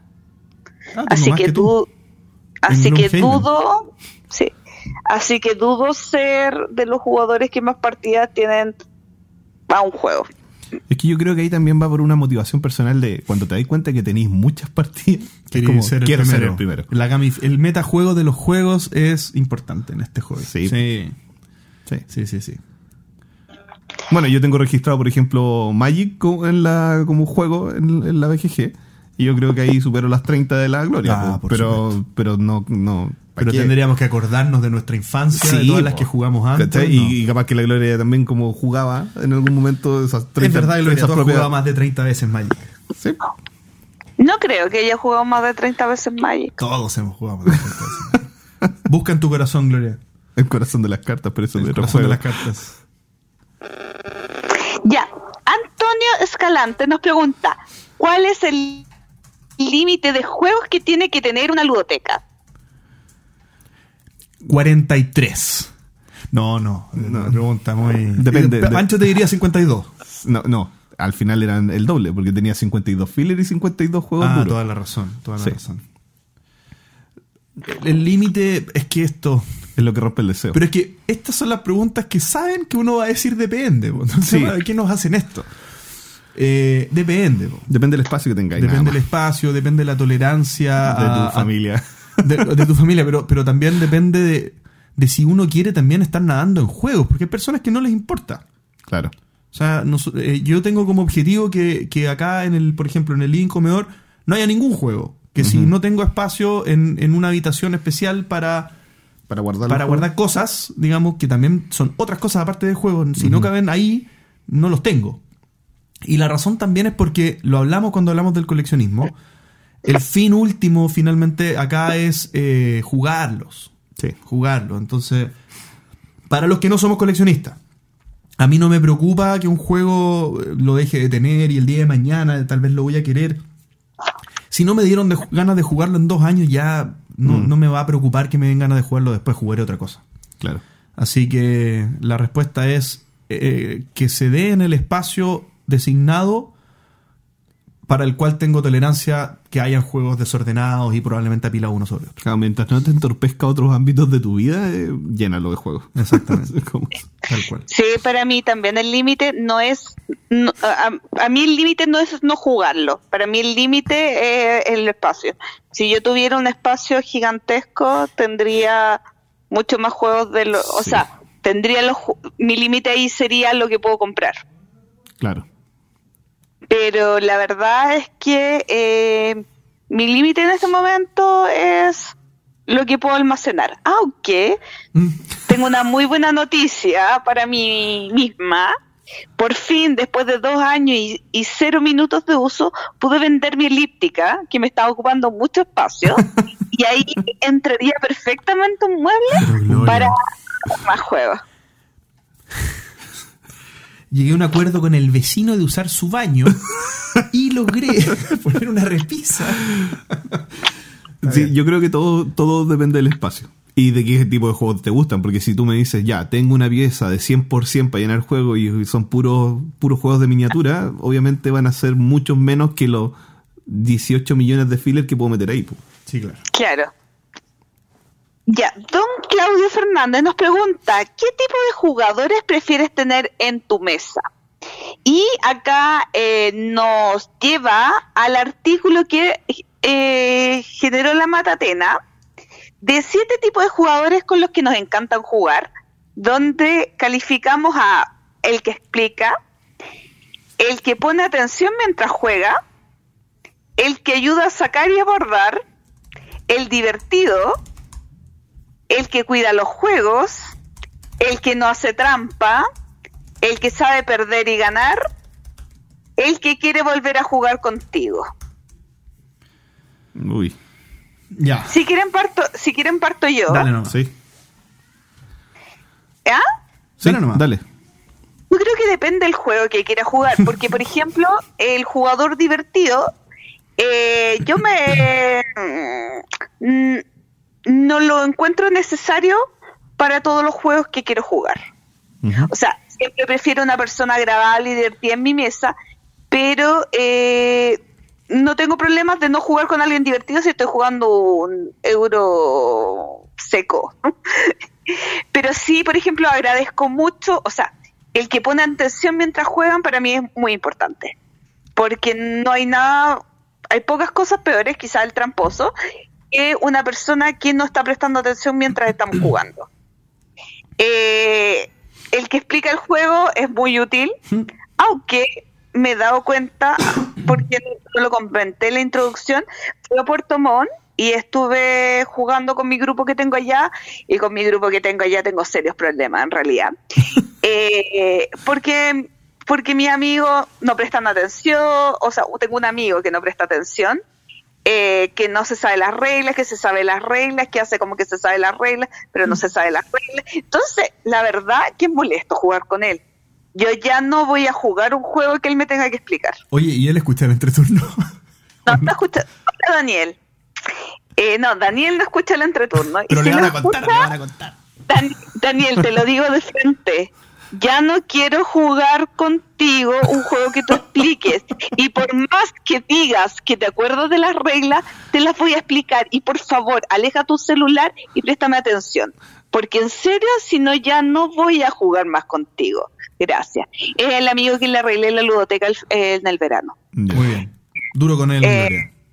Sí, es que en serio, si no, no es agradable la experiencia. Eh, además que si quieres que siga siendo la madrina de tu hija, tenemos que mantener una relación durante el resto de nuestras vidas. Eh, obviamente, ah, el bonus es el que quiere volver a jugar contigo. Siempre van a querer volver a jugar conmigo porque soy muy simpática. Ya, ¿es importante el que sabe perder y el que sabe ganar? Sí. Eh, el otro día, de- nuevamente con mi amigo Axel, que es el único conflicto que tenemos, sabemos perder y sabemos ganar. Ninguno de los dos tiene ese problema. Pero cuando le gano por un punto a Axel, su cara se deforma. Es que perder por un punto es terrible. Sí, no, es que siempre o él me gana por uno o yo le gano por uno. Entonces como que hay un, un sentimiento de odio en esos momentos, pero bueno. Eh, pero creo que descartando que no queremos jugar con alguien que, que no cuide los juegos y que haga trampa, para mí lo más importante es que presten la atención mientras uno juegue y ideal es que si explican o ayudan a explicar los juegos es muchísimo mejor. Claro. Particularmente pienso que hay algunos factores higiénicos, o sea, que se tienen que dar siempre. Porque aquí, por ejemplo, el, el- tema de la matatena que dijeron de siete personas que nos gusta jugar, hay cuatro cosas que se, que se dijeron que para mí tienen que estar sí o sí en una persona. En una persona, que, sí. que a mí me gusta Pienso lo jugar. mismo. Que es eh, Que no haga trampa. el, el- el que cuida los juegos, Sí. que no haga trampa para mí es importantísimo. O sea, si alguien hace trampa yo ya no quiero jugar. no. Me carga, no me gusta Sí. que sabe ganar y sabe perder también, porque va en la dinámica social del juego. O sea, en el fondo, no. no ¿Cómo se llama? No. A uno, uno cuando está, por ejemplo, ganando y el otro maldice la vida, se, se te quita el sabor de la victoria. ¿cierto? O, o cuando uno está perdiendo, aprendiendo algo y el otro se está burlando de, hasta de tu familia porque te está ganando un simple juego, tampoco es muy entretenido. Y yo había puesto acá, ¿por qué puse quiere volver a jugar? Como algo. No. No, no es tan importante que quiera volver a jugar. ¿Ya? Eh, el tema, ponte tú, que explique, suelo ser yo. Porque suelo querer jugar los juegos que no he jugado, entonces suelo sugerirlos mucho a mesa, pero valoro mucho cuando viene una persona a explicar. O sea, cuando he Claro. jugado con Axel y Axel explica el juego, es un alivio. Me encanta. O sea, es una cuestión que de vez en cuando eh, lo, lo Lo valoro. agradeces. Ayudar a guardar, prefiero que no. Si el juego es mío, pienso lo- exactamente lo mismo. si el juego es mío, por favor, háganse un té, espérenme ahí sentados, pónganse como, que a mí me gusta guardar mi juego. Sí. Que ponga atención, lo entiendo, lo entiendo cuando no poner atención, lo entiendo en los no jugones. Y es un tema que yo creo que, que es parte de la, de la, de la, ¿cómo se llama? De la desarrollo del hobby. Del desarrollo, exactamente, Gloria. Yo creo que es parte de uno luchar contra la falta de atención, porque un no jugón no tiene atención y cree que las cosas se van a dar por osmosis. No tiene, hay, hay, no jugones que no saben que existen los manuales. Claro. Entonces ven un manual y como, ya, ahí tiene instrucciones. Esta cuestión no llegaría a jugar porque toda su vida agarraron el Monopoly, votaron las instrucciones y jugaron como se les ocurrió. Exacto. ¿Bien? Un, ludo. Un ludo, lo que sea. Tirando el dado y Tirando el dado y moviendo como ellos se imaginaban. Y que sean divertidos tampoco es relevante porque si vamos a jugar un euro, hasta prefiero que, estén prohibidas las risas. No, no, no sé si, pero no es, no es, no es tan necesario que, estén haciendo. ¿Ah? Pero tampoco que se hagan el payaso mientras estemos jugando. Exactamente. Ah, claro. claro, o sea, puede ser un, puede ir en detrimento de la misma experiencia. Sí. Bueno, yo creo es que ya se ha dicho todo en realidad. ¿Ya? No, obviamente descartando absolutamente y, repudiando y acribillando al tramposo. Sí, muera el tramposo. Que muera el tramposo. Pero voy a algo más. Que generalmente es que ustedes ustedes no, no preguntan en el entreturno responde. Ustedes nunca han hecho una pregunta para el entreturno responde. Y cuando uno hace una pregunta para el entreturno responde. Tiene que hacerse responsable. No, ah. eh, no, es que el que pregunta quiere la respuesta, no el. Depende. Entonces, yo en este caso voy a responder a uno solo. A ver. Eh, de todos esos, si tuviese que toda la vida jugar con ese tipo de jugador, preferiría jugar con el que explica las reglas. Pues soy muy malo para leer y todo el resto de los personajes, a excepción del tramposo, lo podría hacer yo. Podría yo asumir esa, esa condición. Ahora hay algo importante del que explica las reglas. El que explica las reglas tiene la conducta en general de estar atento al juego. Sí. No creo que se haga muy el chistoso, porque al final es él, eh, es el que está cargando el peso de la explicación. Sí. Probablemente el juego sea de él, por algo lo explicó. Por lo tanto, iba a cuidar los componentes. que iba a cuidar las piezas. Y las va a querer guardar. Y, dudo que vaya a ser trampa. Bueno, igual de repente el que explica, hay algunos explicadores que hacen trampa porque no explican una regla que es justo la que les hace ganar. Bueno, sí, ahí sería como el pero. Claro. Siguiente pregunta y pasamos a las preguntas de esta semana, don César. ¿Ahí las tengo que hacer yo? Sí. ¿Por qué? Música de elevator. claro. Oye, yo igual tengo dislexia. Yo ves que la mía es peor que la tuya. Ya. Es que yo, es que yo me hacer un juego activamente a enfrentarla. no, yo no, nunca. ya. Eh, César Milton Troncoso, que es un compañero que nos hace preguntas muy asertivas siempre y es un, agrado escuchar las preguntas cuando ustedes lo responden y, cuando... Y tiene un gran nombre también. Eh, sí, pero tremendo nombre. ya, dice, en esta oportunidad no tengo preguntas, pero sí un pedido. ah. No, no yo, César. Oye, JP, enchúfate. Eh, Viste, me perdí. En esta oportunidad no tengo preguntas, sino un pedido. Que se instaure las fantasías lúdicas en el entreturno, aprovechando el espacio del entreturno bistro. ¿Ya? ¿En qué consisten las fantasías lúdicas? En experiencias únicas que se podrían dar en el bistro. Doy algunos ejemplos. Eh, visita de los integrantes de los otros podcasts de juegos de mesa, con programa en vivo incluido, en lo personal, eh, alucino con una transmisión desde Chile, desde un capítulo de Más Madera o de María Chimipul. ¿Ya? Eh, creación de los premios entre turno en distintas categorías. ¿Ya? Con evento anual en el bistro se podría comenzar con la, uh, uh, con la industria local eh, para luego expandir a Latinoamérica e Iberoamérica. ¿Ya? Y la última sería jugando con el entreturno, quincenal o mensual. Bien, eh, bien entretenido sería eso. ¿Ya? Mediante un sorteo, algunos de los auditores del entreturno podrán jugar y participar eh, junto a Gloria, JP y el invitado regular, y invitados regulares del programa. Y que sea un, un juego de elección de la audiencia y los conductores del podcast. Invitado reguleque. Como yo, reguleque. Señor, no cuesta nada, un abrazo. a mí la tercera me encanta. ¿Ah? ¿Quieres responder tú primero, Gloria? A mí la tercera me encanta y encuentro que es súper factible hacerlo. Sí, pero ahí pasarías de 20 a 60, 70, 100 juegos semanales, Gloria. ¿Y qué le hace el agua al pescado? Lo mojas, nada más. Ya. Eh, bueno, son tres preguntas, son tres propuestas, que son la visita de los integrantes, ya, creación de premios del entreturno y jugar con el entreturno. Eh, pero la pregunta es otra. Es que no es pregunta. En el fondo yo creo que quiere la opinión de, estas tres propuestas. O si fuera pregunta, ¿qué les parece la fantasía lúdica? ah, claro. Nuestra fantasía lúdica. ¿Cómo? En el bistro. ¿O cuál sería nuestra fantasía lúdica en el bistro? Claro, sí, pero, pero para un poco responder lo que plantea César, porque plantea esto, em, voy de lo más macro a lo más micro, eh, como, como un poco el, que está viendo más el tema del entreturno bistro.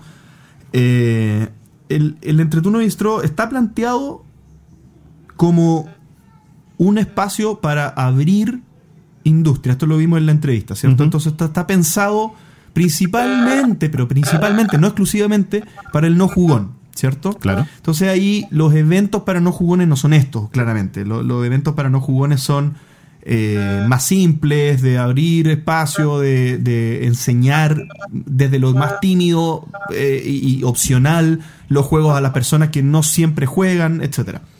Y estos son eventos para jugones que también haremos. Claro. Lo tenemos pensado así. Ahora, eh, esto que estás planteando acá, César, me parecen entretenidísimos y habría que, que evaluarlos eh, algunos dependen de otras cosas un poco más, más grandes que tengan que pasar en, en alrededor de. Por ejemplo, mariachi en Chile. Claro. Depende de que venga. Depende de que mariachi venga a Chile. depende de que más madera venga a Chile. Y nosotros aquí eh, esperamos que esto sea tan público dentro del medio, obviamente, que cuando más madera venga, cuando mariachi Meeple venga, nos van a avisar y algo vamos a hacer seguro. Sí, o sí. O sea, sí o sí eso va a ocurrir. Claro. Bien. Eh, lo de los premios del entreturno es un sueño mío también, eh, un subsueño, porque dentro de los sueños que tenemos, pero eso también requiere un nivel de organización y de, preparación distinto. O sea, esto no es solamente que exista el espacio. Obviamente que el espacio propio facilita las cosas y, y, un poco podríamos hacer algo más coordinado, invitar gente y no tener que estar pidiendo espacios afuera, sino que usar los propios. Pero la organización de los premios requiere no, no solamente una logística especial, sino que también es una responsabilidad. ¿ya? O sea, esto tiene que salir perfecto. Acá está eh, las personas que postulan a los, a los premios tienen eh, mucho en juego también, entonces uno lo tiene que hacer de una manera muy pulcra, muy dedicada no, no pueden quedar cosas fuera. Entonces aquí yo lo veo un poco más lejano. No, y lo otro es que tampoco hay no, no hay tanto a quien premiar en este momento. Eso, es una, una, lástima. Algo se podría hacer a, nivel tal Porque, vez. Por, ejemplo, es como, ya, eh, juegos licenciados en Chile, sí hay varios, a lo mejor por año, pero juegos chilenos eh, eh, lanzados durante el año es complejo. No, no hay tantos. Sí, sí, es correcto. Bueno, y el sorteo de jugar con el entreturno, eso, eso si la Gloria está de acuerdo y cree que, tiene viabilidad, hagámoslo de inmediato. O sea, desde que partamos, yo creo que eso lo podemos hacer. Por último va a estar Gloria. Yo no puedo prometer que voy a estar yo, porque claramente si no juego yo, eh, en mi vida normal, digamos, difícil me podré comprometer con esto. Pero, pero Gloria, tú juegas infinitas veces más que nosotros, así que podrías hacer algo así. Claro. ¿Ya? ¿Punta? Ya dice, recientemente en el grupo de juegos de tablero, eh, el post de una imagen generó polémica eh, de la índole política. ¿ya? Las reacciones se inclinan bastante hacia un tipo de partido. ¿Ustedes qué creen en la actualidad del hobby? Eh, ¿Está compuesto por alguna mayoría comparte, que comparten un, un partido en específico? ¿Qué otras características en común pueden observar entre los jugadores habituales? Bueno, para ver la imagen tendrían que meterse al, al, Facebook del entreturno y ver la pregunta, ¿ya? Eh, porque se pregunta cuál es la imagen. Y es una imagen bastante mm, gráfica, ¿ya? Obviamente. Que no, es que me refiero a que no da mucho para pensar. sale, sale como una, una foto de los poderosos jugando como un Monopoly, donde hay abajo cuerpos humanos desnudos, ah, eh, como sosteniendo, la, mesa.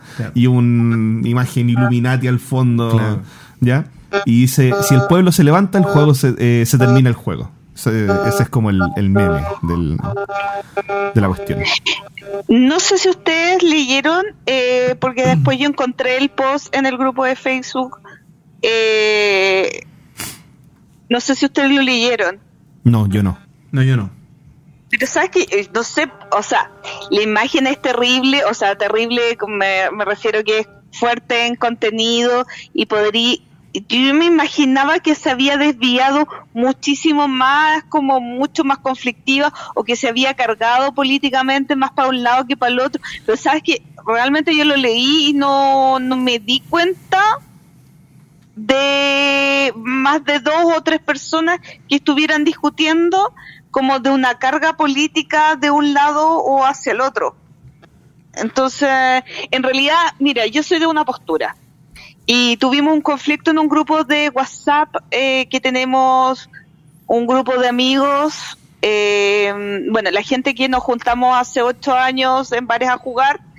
Eh, este chat lo tenemos hace seis años, este WhatsApp. Y a veces se va agregando gente, se agrega gente nueva, pero a veces se comete el error, a mi parecer, de agregar gente que va por una vez al, al local. Sí. Yo soy de la postura de esperar que vayan tres, cuatro veces y después agregarlos al, al WhatsApp, porque al final es un WhatsApp de amigos y que eh, si entra una persona desconocida no, no sabe cómo... Eh, ¿Cómo es la dinámica de grupo? La dinámica de grupo. Y nos pasó que hace un tiempo esta persona, eh, bueno, primero comenzó a hacer preguntas y en general no hacemos preguntas o sea, como, como hablamos temas súper concretos, pero no hacemos como preguntas de juego, pero ya, da lo mismo. Era algo diferente a cómo interactuamos el resto. Pero después esta persona se puso a discutir porque nosotros hablamos de que éramos juegos malos o de juego o que alegamos de juego y nos dijo, pero ¿quién acá es diseñador? ¿Quién tiene el criterio para poder hablar aquí? ¿Quién es algo que ha hecho? Y se puso así como súper mala y fue como ya, ¿sabes qué? mal. Eh, casi. Pero eh, justamente por estos conflictos que han habido en el país últimamente, el otro día mandó un meme. No, no fue un meme, pero fue un comunicado. Pero fue como, por favor, ¿en serio? Eh, esto es un grupo de juegos de mesa. Claro. como amigos está bien que en otros contextos compartas cosas pero la verdad es que preferimos, y se, lo dijimos así como en buena, ¿sabes qué? Eh, no, no metas temas conflictivos acá. No metas, porque tú no sabes de qué postura son unos, son otros. No queremos conflictos, no queremos peleas. Por lo menos aquí eh, hay otros ambientes donde discutir. Exactamente, exacto. Y creo, y, y al final, después de eso, se puso más pesado y al rato después ven que tenía toda la razón por lo que dije y al final lo terminamos echando porque ya era mucho. Eh, pero, pero creo que a lo que quería llegar con todo esto es, creo que este tipo de imágenes, mm, si bien están súper válidas en un montón de contextos, yo las evitaría publicar en grupos de eh, grupos generales de algo que no es adecuado. O sea, los juegos de mesa no, no, no nos metamos en este tipo de conflictos. Sí, mira, yo estoy, yo en este momento tengo varios grupos de juegos de mesa. Ya, primero por Semilla. En Semilla empezamos a compartir cosas que no eran acordes al, al, a las bases de Semilla. Hicimos otro grupo aparte, ¿cachai? Eh, donde sí no somos más distendidos, tenemos horarios libres para, para comunicarnos, eh, compartir memes, audio, eh, armar jornadas lúdicas sin necesariamente jugar prototipo. Y después ingresé a dos grupos más, uno que es de venta de juegos y uno que es de, de juntarse a jugar con personas que como, oye, hoy día yo pongo la casa. Y y de forma bien riesgosa puede ser que tú vayas y, y aceptáis que cualquier persona que está en el grupo que se meta a tu casa a jugar. Puede ser un psicópata, como puede ser un misógeno, son puras mujeres jugando, o alguien que vaya con las manos aceitosas a jugar y que coma dorito y te toque las cartas, ¿cachai? Nunca sabe lo que puede pasar. Pero también pasó que empezaron a un momento de discusión ideológica, política, eh, ciencia social, que dio bastante rato, eh, a lo, para ciertas personas pudo haber sido incómodo, ¿ya? Y también está el cuento de que es difícil compartir ideologías en grupos donde no conoces a la gente, ¿ya? Este grupo tiene más de 60 personas, entonces, y yo conoceré a tres o cuatro. Eh, y para mí, más encima, los que están comentando son números, números de teléfono que no tengo registrado.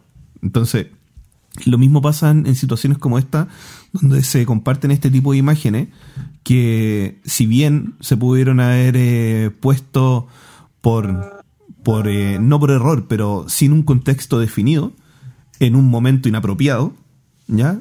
genera mucho más revuelo.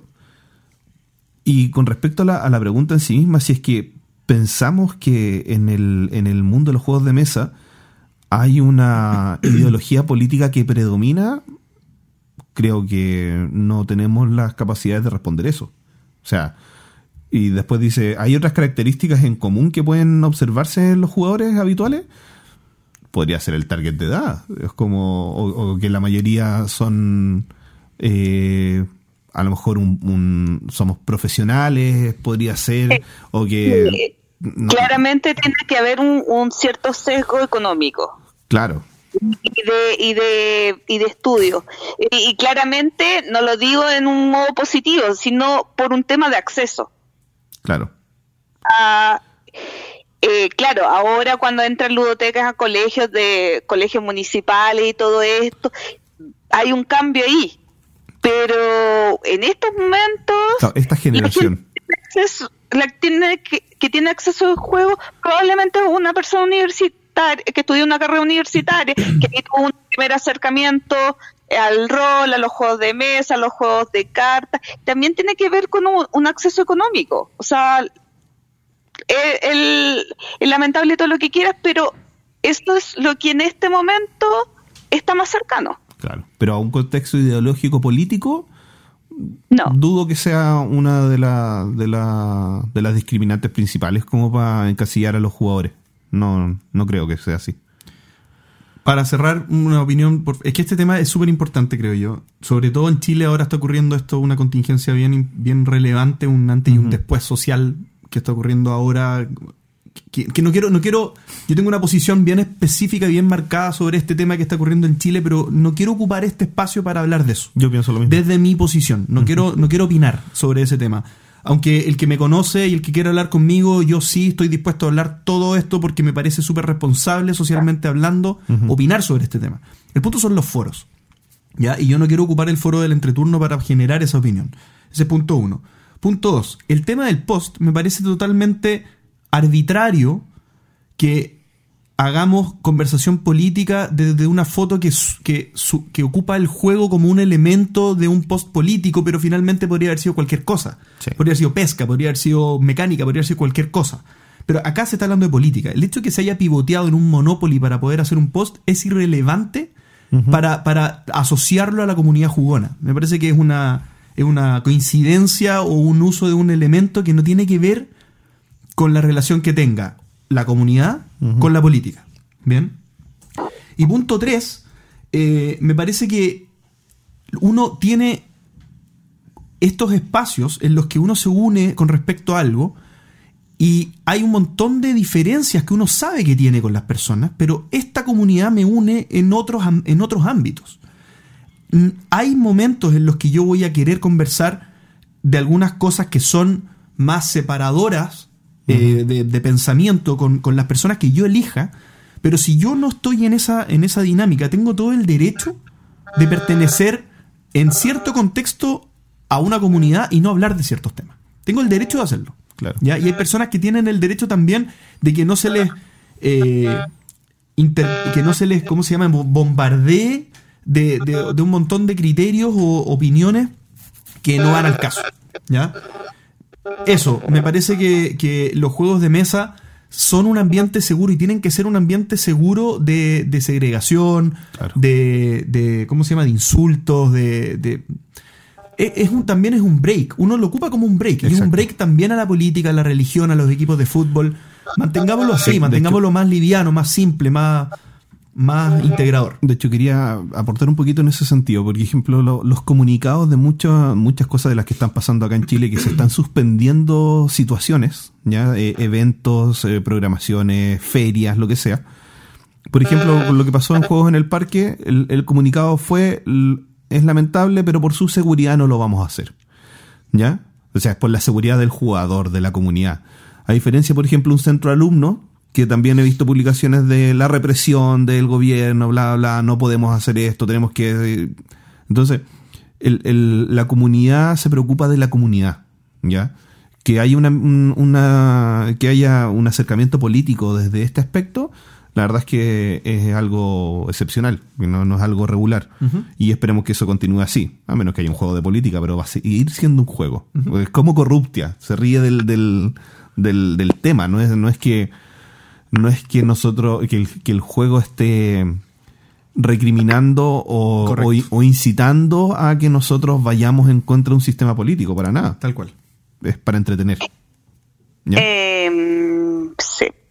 Que no sé si agregar esto o no, pero es como una reflexión eh, de dos blogs españoles, eh, Jugar a Perder y de Black Meeple, hablan, eh, hicieron artículos sobre em,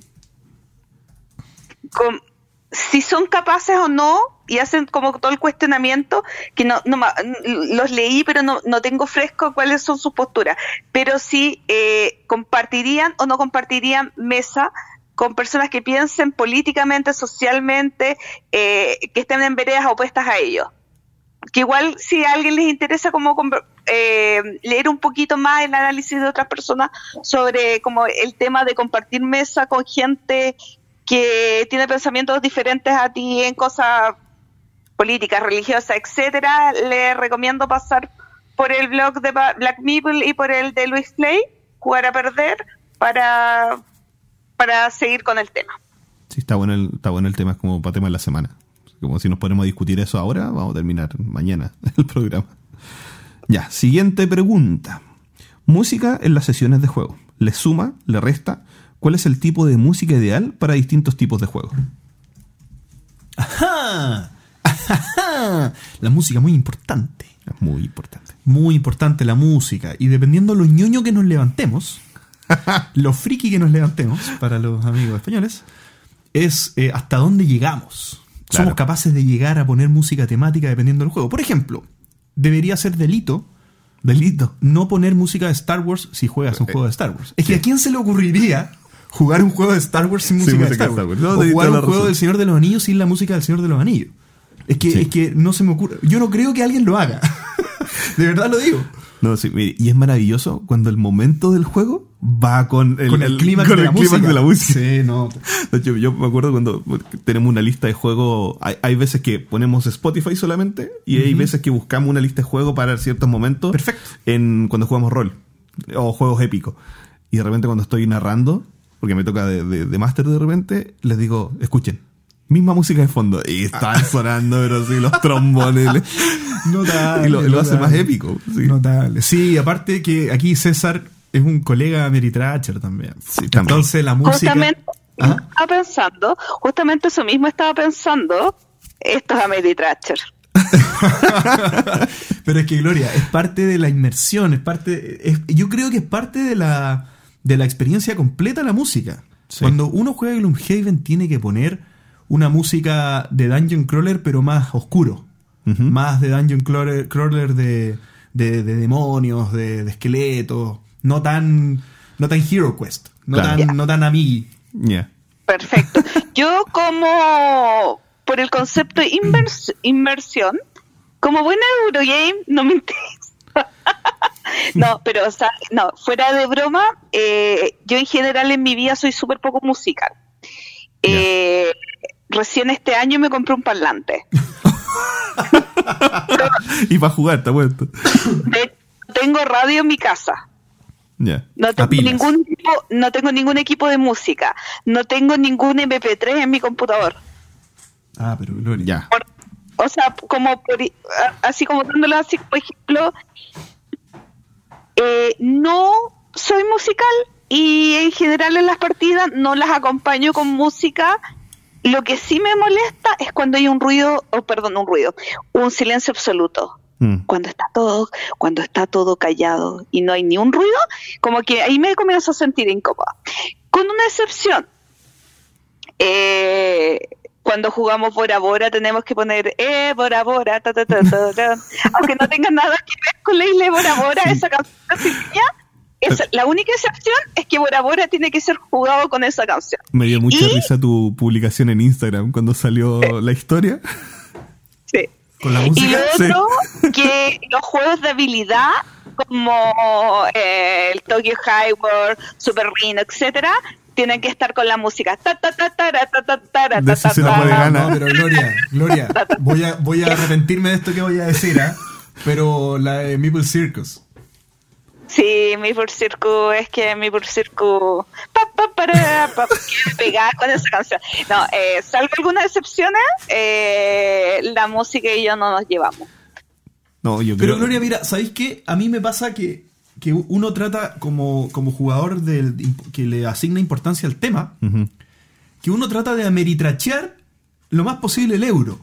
Entonces, yo me acuerdo cuando juego, ponte tú, Carson City, pongo música de, o, Great Western Trail, pongo música de western y mejora. Uno se da, porque el euro, cuando yo cuando lo explico, lo explico con el tema, lo más posible. Uno, está haciendo esto, este es el sentido de ir a Kansas, vender el ganado, y uno después vuelve y vuelve a juntar ganado y lo hace con este mazo. O sea, uno trata de darle un sentido.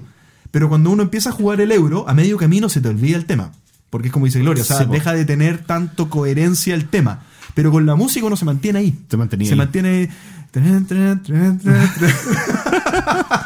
Entonces te, te mantiene como. Hasta que sale la, el rap de Wild Wild West. yo diría, yo diría que las veces que hemos colocado música, como que en mitad de partida nos aburrimos y la apagamos. Como que necesitamos ese silencio más de concentración. Mm. Por ejemplo, Tical, es que con Tical fue maravilloso, de cierto modo, porque resulta que una amiga había ido a Tikal.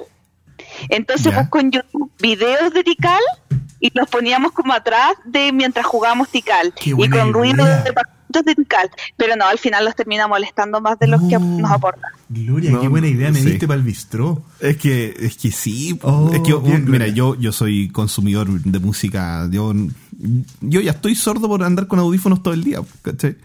Entonces yo vivo con música, no podría estar sin música y, una, una partida de lo que sea con música. Aparte que ya las redes y los medios te ayudan. Tú pones música para site y, te sale, y, la de site, la de Melodice o la de Spotify es, buenísima, tremenda, es buenísima.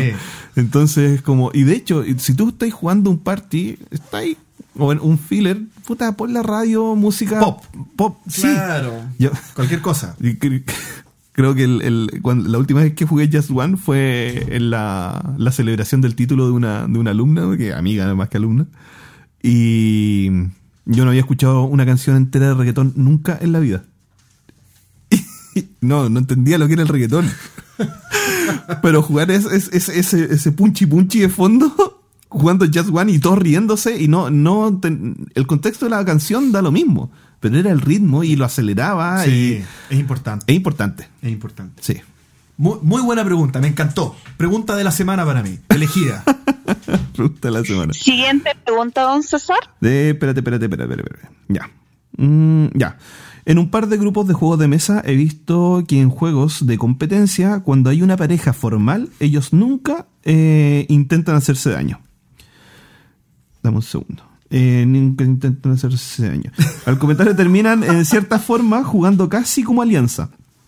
Eh, aun cuando alguno de ellos tuvo una posición de ganar, eh, de, ganar el juego en forma rotunda o eliminando, atacando a su pareja.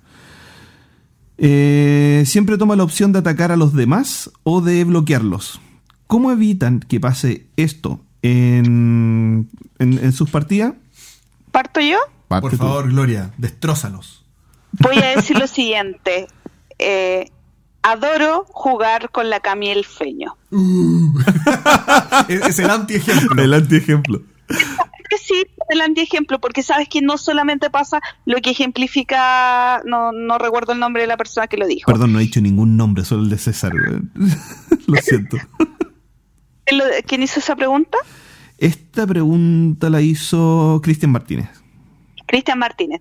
Eh, Cristian, eh, no solamente molestan las parejas que no se atacan, molestan las parejas que se atacan. Porque ah, hay parejas que, y no solamente de relación de pareja, eh, familiar, etcétera, es que cuando hay dos personas que tienen una relación más cercana, se atacan mucho o se protegen mucho. Eh, cualquiera de las dos situaciones es igual de nociva. Por eso vuelvo a recalcar, la Cami y el Feño son la mejor pareja para jugar en ese sentido, porque son dos jugadores absolutamente independientes que, es como que es, es, como debe ser. No hay un metajuego entre ellos, digamos. Es que aparte, los dos son jugadores, no es que yo juego y a mi pareja la metí. ¿Cachai? ellos son jugadores cada uno por sí solo. es correcto eso. Entonces, para mí, en serio, eh, parejas así, no sé si hay que evitar, eh, hay que hacer algo para que no hagan esas acciones. Para mí casi es no jugar con ellos. Porque si, no entienden, si no que hay una individualidad y que, mm, y que si quieren jugar eh, sin atacarse o atacándose, pueden ir a jugar un juego de a dos, ellos solos, eh, y no entienden que están jugando con más personas y que todos tienen eh, que tener un cierto, o sea, que, que tienen que haber un cierto equilibrio entre las personas que juegan, no sé si quiero jugar con ellos. Sí, o como buscar así como solo jugar colaborativos con ellos. Estoy, estoy de acuerdo, estoy de acuerdo. El tema de, del metajuego es el tema. Aquí uno trata uno trata de jugar la instancia que está jugando lo más limpia posible de elementos externos. y, aquí no solamente las parejas, o sea, es lo que dice Gloria, las parejas que se cuidan, pero también las que se atacan, o sea, los que traen temas exteriores al juego. Por ejemplo, pero, pero, pero, pero hay algunas veces que, es difícil hacerlo. Por ejemplo, a mí me pasa que el Fabián, Fabián, tú lo conoces, Fabián, de Ranca Fest, un notable personaje. Ser de luz. Ser de luz dice, cuando jugamos juegos tipo tipo Size o tipo de conflicto de todos contra todos, tiene una regla él, una regla muy bonita que dice, si está JP hay que atacarlo. Entonces, a mí no me gusta mucho esa regla, la verdad. Y, es como un metajuego que se va prolongando, digamos, en el tiempo. Eh, o por ejemplo, también está la rencilla de un tal Carlos Rodríguez, no sé si les suena, que es un ser de, de luz, pero como de vela tenue. de tenue, como de un fósforo. Está en sepia. sí, está en sepia, se va apagando lentamente. Y, y, él tiene ciertas cosas conmigo también. Entonces también uno trata de, ayudarlo a que supere sus problemas, digamos, fuera del juego y que no los traiga a la mesa. Pero eso ya es otro tema. ¿No? ¿Y, Sebastián Soto? Sebastián ¿Quién tiene problemas desde el útero con nuestro locutor? Bueno, te digo que lo escucha el podcast, así que va a escuchar. Hola. Hola. Pero es que, César, ¿te das cuenta que hay un factor en común? Sí. Fabián, eh, Carlos, y eh, Sebastián. ¿El problema, el, problema es JP? Así que yo creo que no el problema no es Fabián, no es Carlos y no es Sebastián, es JP. Saco lo peor de las personas, es correcto, ¿ah? Sí. de hecho, de hecho, yo perdí Rising Sun porque estaba aliado contigo. Porque yo di todo para que tú ganaras. Ah, pero eso es otra cosa. Ahí lo hemos hablado, esas son las tradiciones dentro de un juego. Eso refuerza mi punto. Sí. Uno puede traicionar o aliarse en un juego, eso sin problema. Sí. Parte de las reglas del juego. Sí, de hecho a mí me retaron, me decía, pero ¿por qué le hay tantas cosas? Porque yo no voy a ganar y estoy en alianza un JB y, y si una alianza es una alianza. Es perfecto eso, está bien. Pero esto, daba otro, esto daba una conversación mucho más. Bueno, yo tengo una, tengo tres grupos de juego y en dos hay, no, tengo varios grupos de juego, pero de los tres principales hay dos donde hay parejas que se apoyan y es desagradable. Es desagradable porque al final siempre termina ganando uno, de los, dos, ¿Ya? Y el resto es como que no gane. ¿Cachai? Es como jugamos a que no gane porque...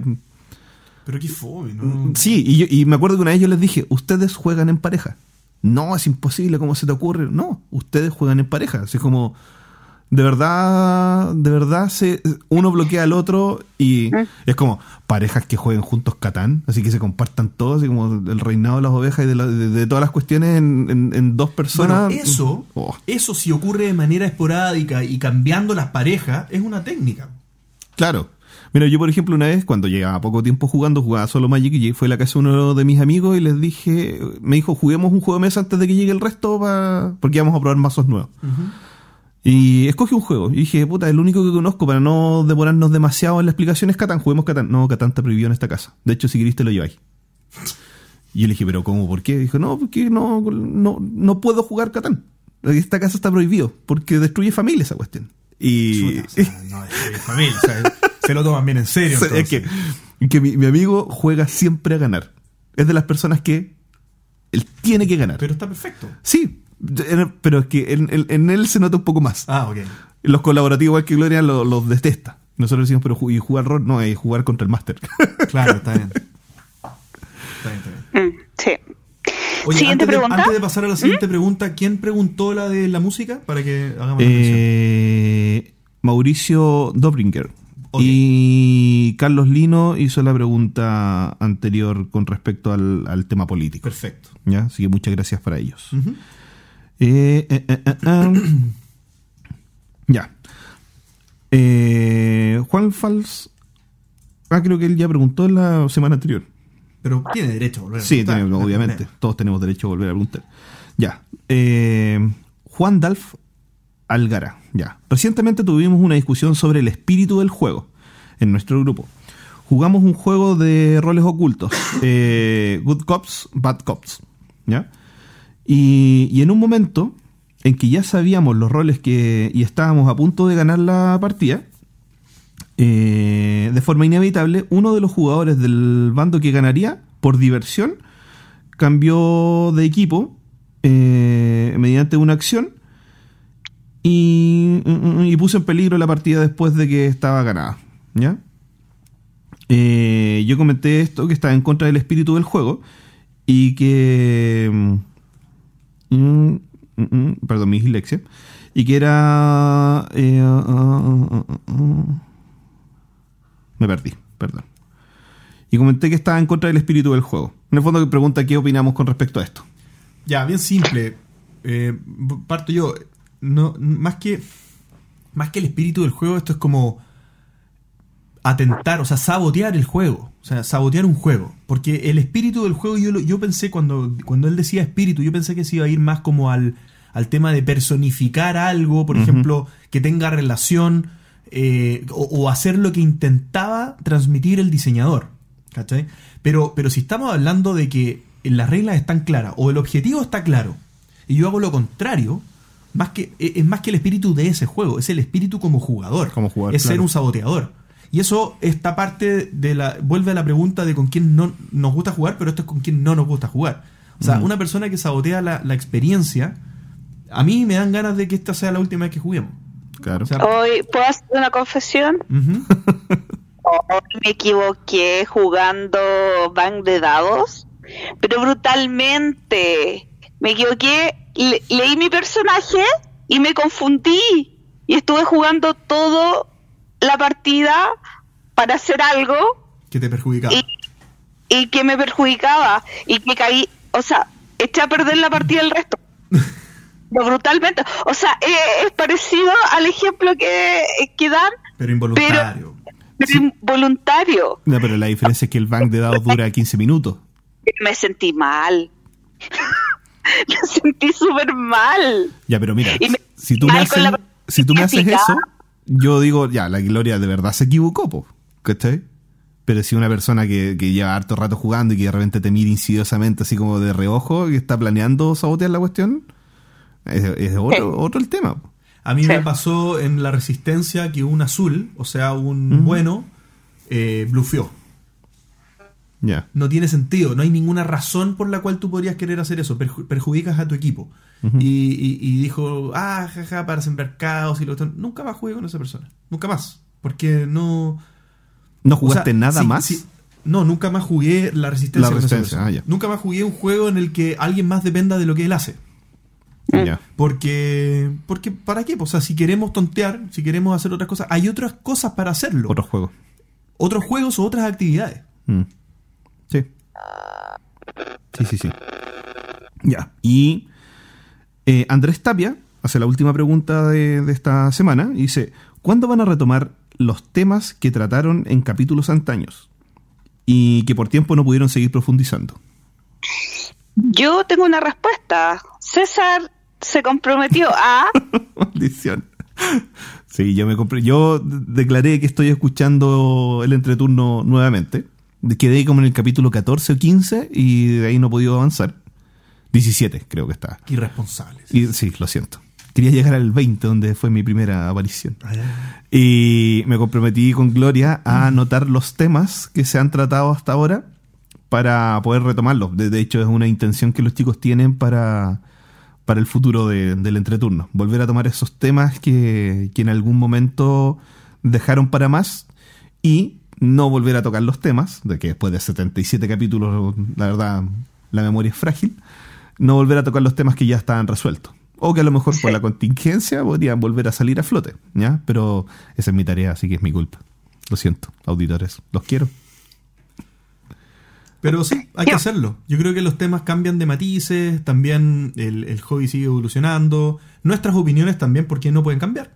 Obviamente uno de repente tiene... Los mismos tops han cambiado. Los tops cambian, pero opiniones de temas también cambian, porque uno cambia también como persona. Se va enfrentando a distintas cosas en a lo largo de la vida y, y, uno tiene derecho. Tiene derecho. Tiene derecho a cambiar. De hecho, debiésemos cambiar. Debiésemos. Oye, quedaron dos preguntas que no leíste. ¿Sí? Chan, chan, chan, sí. Ah, no sé. La primera, José Carlos nos pregunta ¿qué juegos han hecho Print and Play y cuáles ah, recomiendan? ¿Verdad? Sí, la leí, no, sale acá. Legales, no piratería. Sí. De hecho, el tema de los print and play a, a, la Yo nunca he hecho un print and play. Sí. Yo, tampoco. Yo tampoco. Pero, por ejemplo, tengo una carpeta llena de print and play para llegar y hacer. Que hay un grupo de Facebook que, que se llama como Print and Play, donde tienen muchos muchos formatos para, para mm. hacerlo, pero no nunca he hecho uno. Y la verdad no sé si es por tiempo, por mm. ganas o, o que prefiero jugar por, mala, por malas manualidades también. No, también, obvio, sí. Sí. pésimas manualidades. Eh, y la última, porque acá ya se comienzan a escuchar los cacerolazos, eh, Armando Lizárraga dice, si tuvieran que escoger de las siguientes dos opciones, ¿cuál seleccionarían? Uno, solo poder jugar su top 3 favorito, de juego favorito. O dos, solo poder jugar su top del 4 al 10. Variedad o calidad. O sea, si puedes jugar tu 1, tu 2 o tu 3 solamente, o 4, 5, 6, 7, 8, 9, 10. Yo creo que elijo 4 al 10. Sí, porque mi, mi top 10 tiene buenos juegos igual. Sí, exacto. Y, apelo a que el, el, top 10 de mis amigos incluya el, top 3 que dije afuera. no, no, claro, pero si es jugar independiente de quién sea el dueño. Sí. Yo estoy dejando de jugar Gloomhaven por jugar varios juegos que son todos muy buenos y creo que prefiero eso. Yo pensé en lo mismo. Pensé exactamente lo mismo. Dejo afuera el site por jugar, no sé, Mansiones de la Locura, por jugar muchas cosas más. Y en mi, y en mi top, y en mi complemento de top 10 tengo parties, tengo euros, tengo Ameritrash, tengo de todo un poco, entonces es una sí. es muy bueno mi top 10. Sí, a mí, a, mí igual me pasa lo mismo. La verdad es que me gusta mucho mi top 3, pero si hago un balance anual, probablemente juego más eh, del 4 al 10 que del 1 al 3. Y si tuviera la posibilidad de cambiar eso eh, y obligarme a uno de los dos, seguiría prefiriendo del 4 al 10. Tal cual.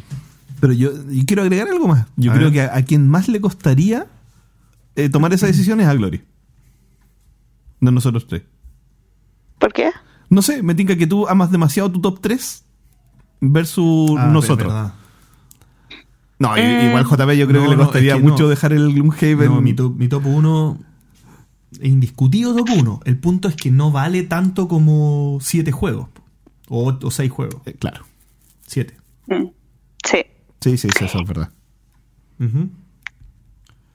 Eso. Bueno. Eso con la pregunta del entreturno responde. Y eso con el capítulo entonces. Estuvo esta una, una, sección extendida del entreturno responde, pero muy necesaria porque habíamos quedado pendientes con, las preguntas del capítulo anterior. Sí, porque eran muchas preguntas las del capítulo anterior. Entre preguntas y comentarios eran 32 eh, aportes de parte del público en la, sección anterior. Entonces, Muchísimo, eran muchos, muchos, muchos. Oye, y Muy bien, César, por contarlo. Sí. Oye, y pese a que dejaste dos fuera. Lo siento. Oye, eh, y llegando al final del capítulo, vamos a, agradecer a César por habernos eh, acompañado y preguntarle si tiene algunas palabras que nos quiera compartir, algún anuncio de tus actividades como diseñador, algo que nos quieras contar. La verdad es que como diseñador poco. Yo creo que ya yo pasé más a ser un entusiasta de los juegos de mesa que un, diseñador. De, hecho, sí, estoy apoyando más a otros otros autores que, que tratando de sacar adelante mis, proyectos. Creo que en este momento es, es más noble esa causa. ¿ya? Eh, jueguen, disfruten en familia, independiente de lo, de lo que estemos pasando, situación país y Latinoamérica, porque lamentablemente no solo en Chile estamos, estamos sufriendo situaciones adversas eh, que pueden romper comunidades o que puedan imposibilitar la, el juntarse o el compartir. Eh, para las personas que juegan solo con amigos, a lo mejor situaciones como estas son las que pueden acercarte a la familia. ¿ya? Eh, no se arriesguen, y jueguen, sean felices, como siempre les digo. yo, solamente agregar, César, que todavía estoy esperando lo que te dije hace un año. En fin, quizás es tu problema. Quizás qué cosa. Ah, oh, verdad. Sí, sí, ya lo recordé. no sé qué puede hacer eso. No, sé si quiero saber. al aire, por lo menos, no quiero. No, no, el tema lúdico. Ah, el tema lúdico, ya. Sí. No, lo que pasa es que yo creo. y, y sí, es un riesgo, que sí tengo contacto suficiente como para que prueben el proto de César, pero le pedí alguna exigencia que no ha hecho una. Así que. tengo, que eh, recalcar que Gloria es la madrina de Bocadillos de Medianoche. Entonces está haciendo todo lo, humanamente posible para que salga adelante y yo no estoy a la altura de su exigencia. Me gusta, me gusta eso de madrina. Eh, lo, lo tomaré y, mejor si lo metemos medio mafioso como el padrino, la madrina. la madrina. Va a aparecer en la cabeza un mapache en mi cama. claro. Oye, eh, bueno, muchas gracias César por, por, tu participación siempre positiva, siempre un aporte en el podcast del, del, entreturno y por haber arriesgado tu integridad y venir físicamente acá. Sí. Me parece excelente. Sí, la verdad que fue, una prueba. No es nada contra tuyo, Gloria. ¿eh? No es nada contra tuyo. No, no, pero es que Gloria vive en un lugar donde, donde está es peligroso salir. sí. Yo vivo a, como para que se den una idea, a 10, 12 cuadras eh, vivo a 8 cuadras de la avenida principal de Santiago y a 10, 12 cuadras de, del Palacio, de Gobierno. Entonces, igual, igual me da un poquito de miedo salir de mi... Las papas están quemando ahí, como diríamos acá. Así que, no, muchas gracias César. Y quiero también agradecer la participación activa que están teniendo los auditores. Esto no lo decimos mucho, pero pero la, sección del entreturno responde ha tenido una evolución cuantiosa desde que partió. Ha sido exponencial. Ha sido exponencial. Eh, me acuerdo en los tiempos de Pancho que nosotros nos cuestionábamos mucho si hacer una sección de este tipo. Eh, nos preguntábamos, oye, no va a tener aceptación, quién va a querer preguntarnos cosas, un poco la confianza era otra también cuando nosotros partimos. Y a lo largo de los años ya, de los meses, de años, eh, se ha transformado en, una, en un punto de, de comunidad de un poco de acercarnos como podcast a la gente que nos escucha. Eh, los que participan son los mismos por, por, etapas, pero van cambiando, se van agregando nueva gente. Agradecerles mucho a los que participan activamente en, el Entreturno Responde y en los comentarios que nos llegan adicionales a, la sección en sí. E invitarlos a que sigan participando. O sea, hay gente que tal vez está ahí a punto de animarse eh, con algún comentario, alguna observación, una crítica, eh, una, una recomendación de algún tipo que nos pueda servir si están a punto y no lo hacen, anímense. O sea, a nosotros nos sirve mucho que nos comenten, que nos critiquen, que nos ayuden, que nos den comentarios, preguntas, observaciones de lo que sea, del, del, del Entreturno Bistro, de nosotros como podcast, de las secciones, lo que sea. Estamos abiertos y muy deseosos de seguirlos escuchando. Creo que, que es una dinámica que ha sido muy positiva. Así que muchas gracias y sigan animándose. Tanto en Chile como en Latinoamérica. Exactamente. y en el universo. Y en el universo. Muy bien. Así que nada más que agradecerles por habernos escuchado. Hasta la próxima. Chao. Adiós. Gracias por escuchar el entreturno.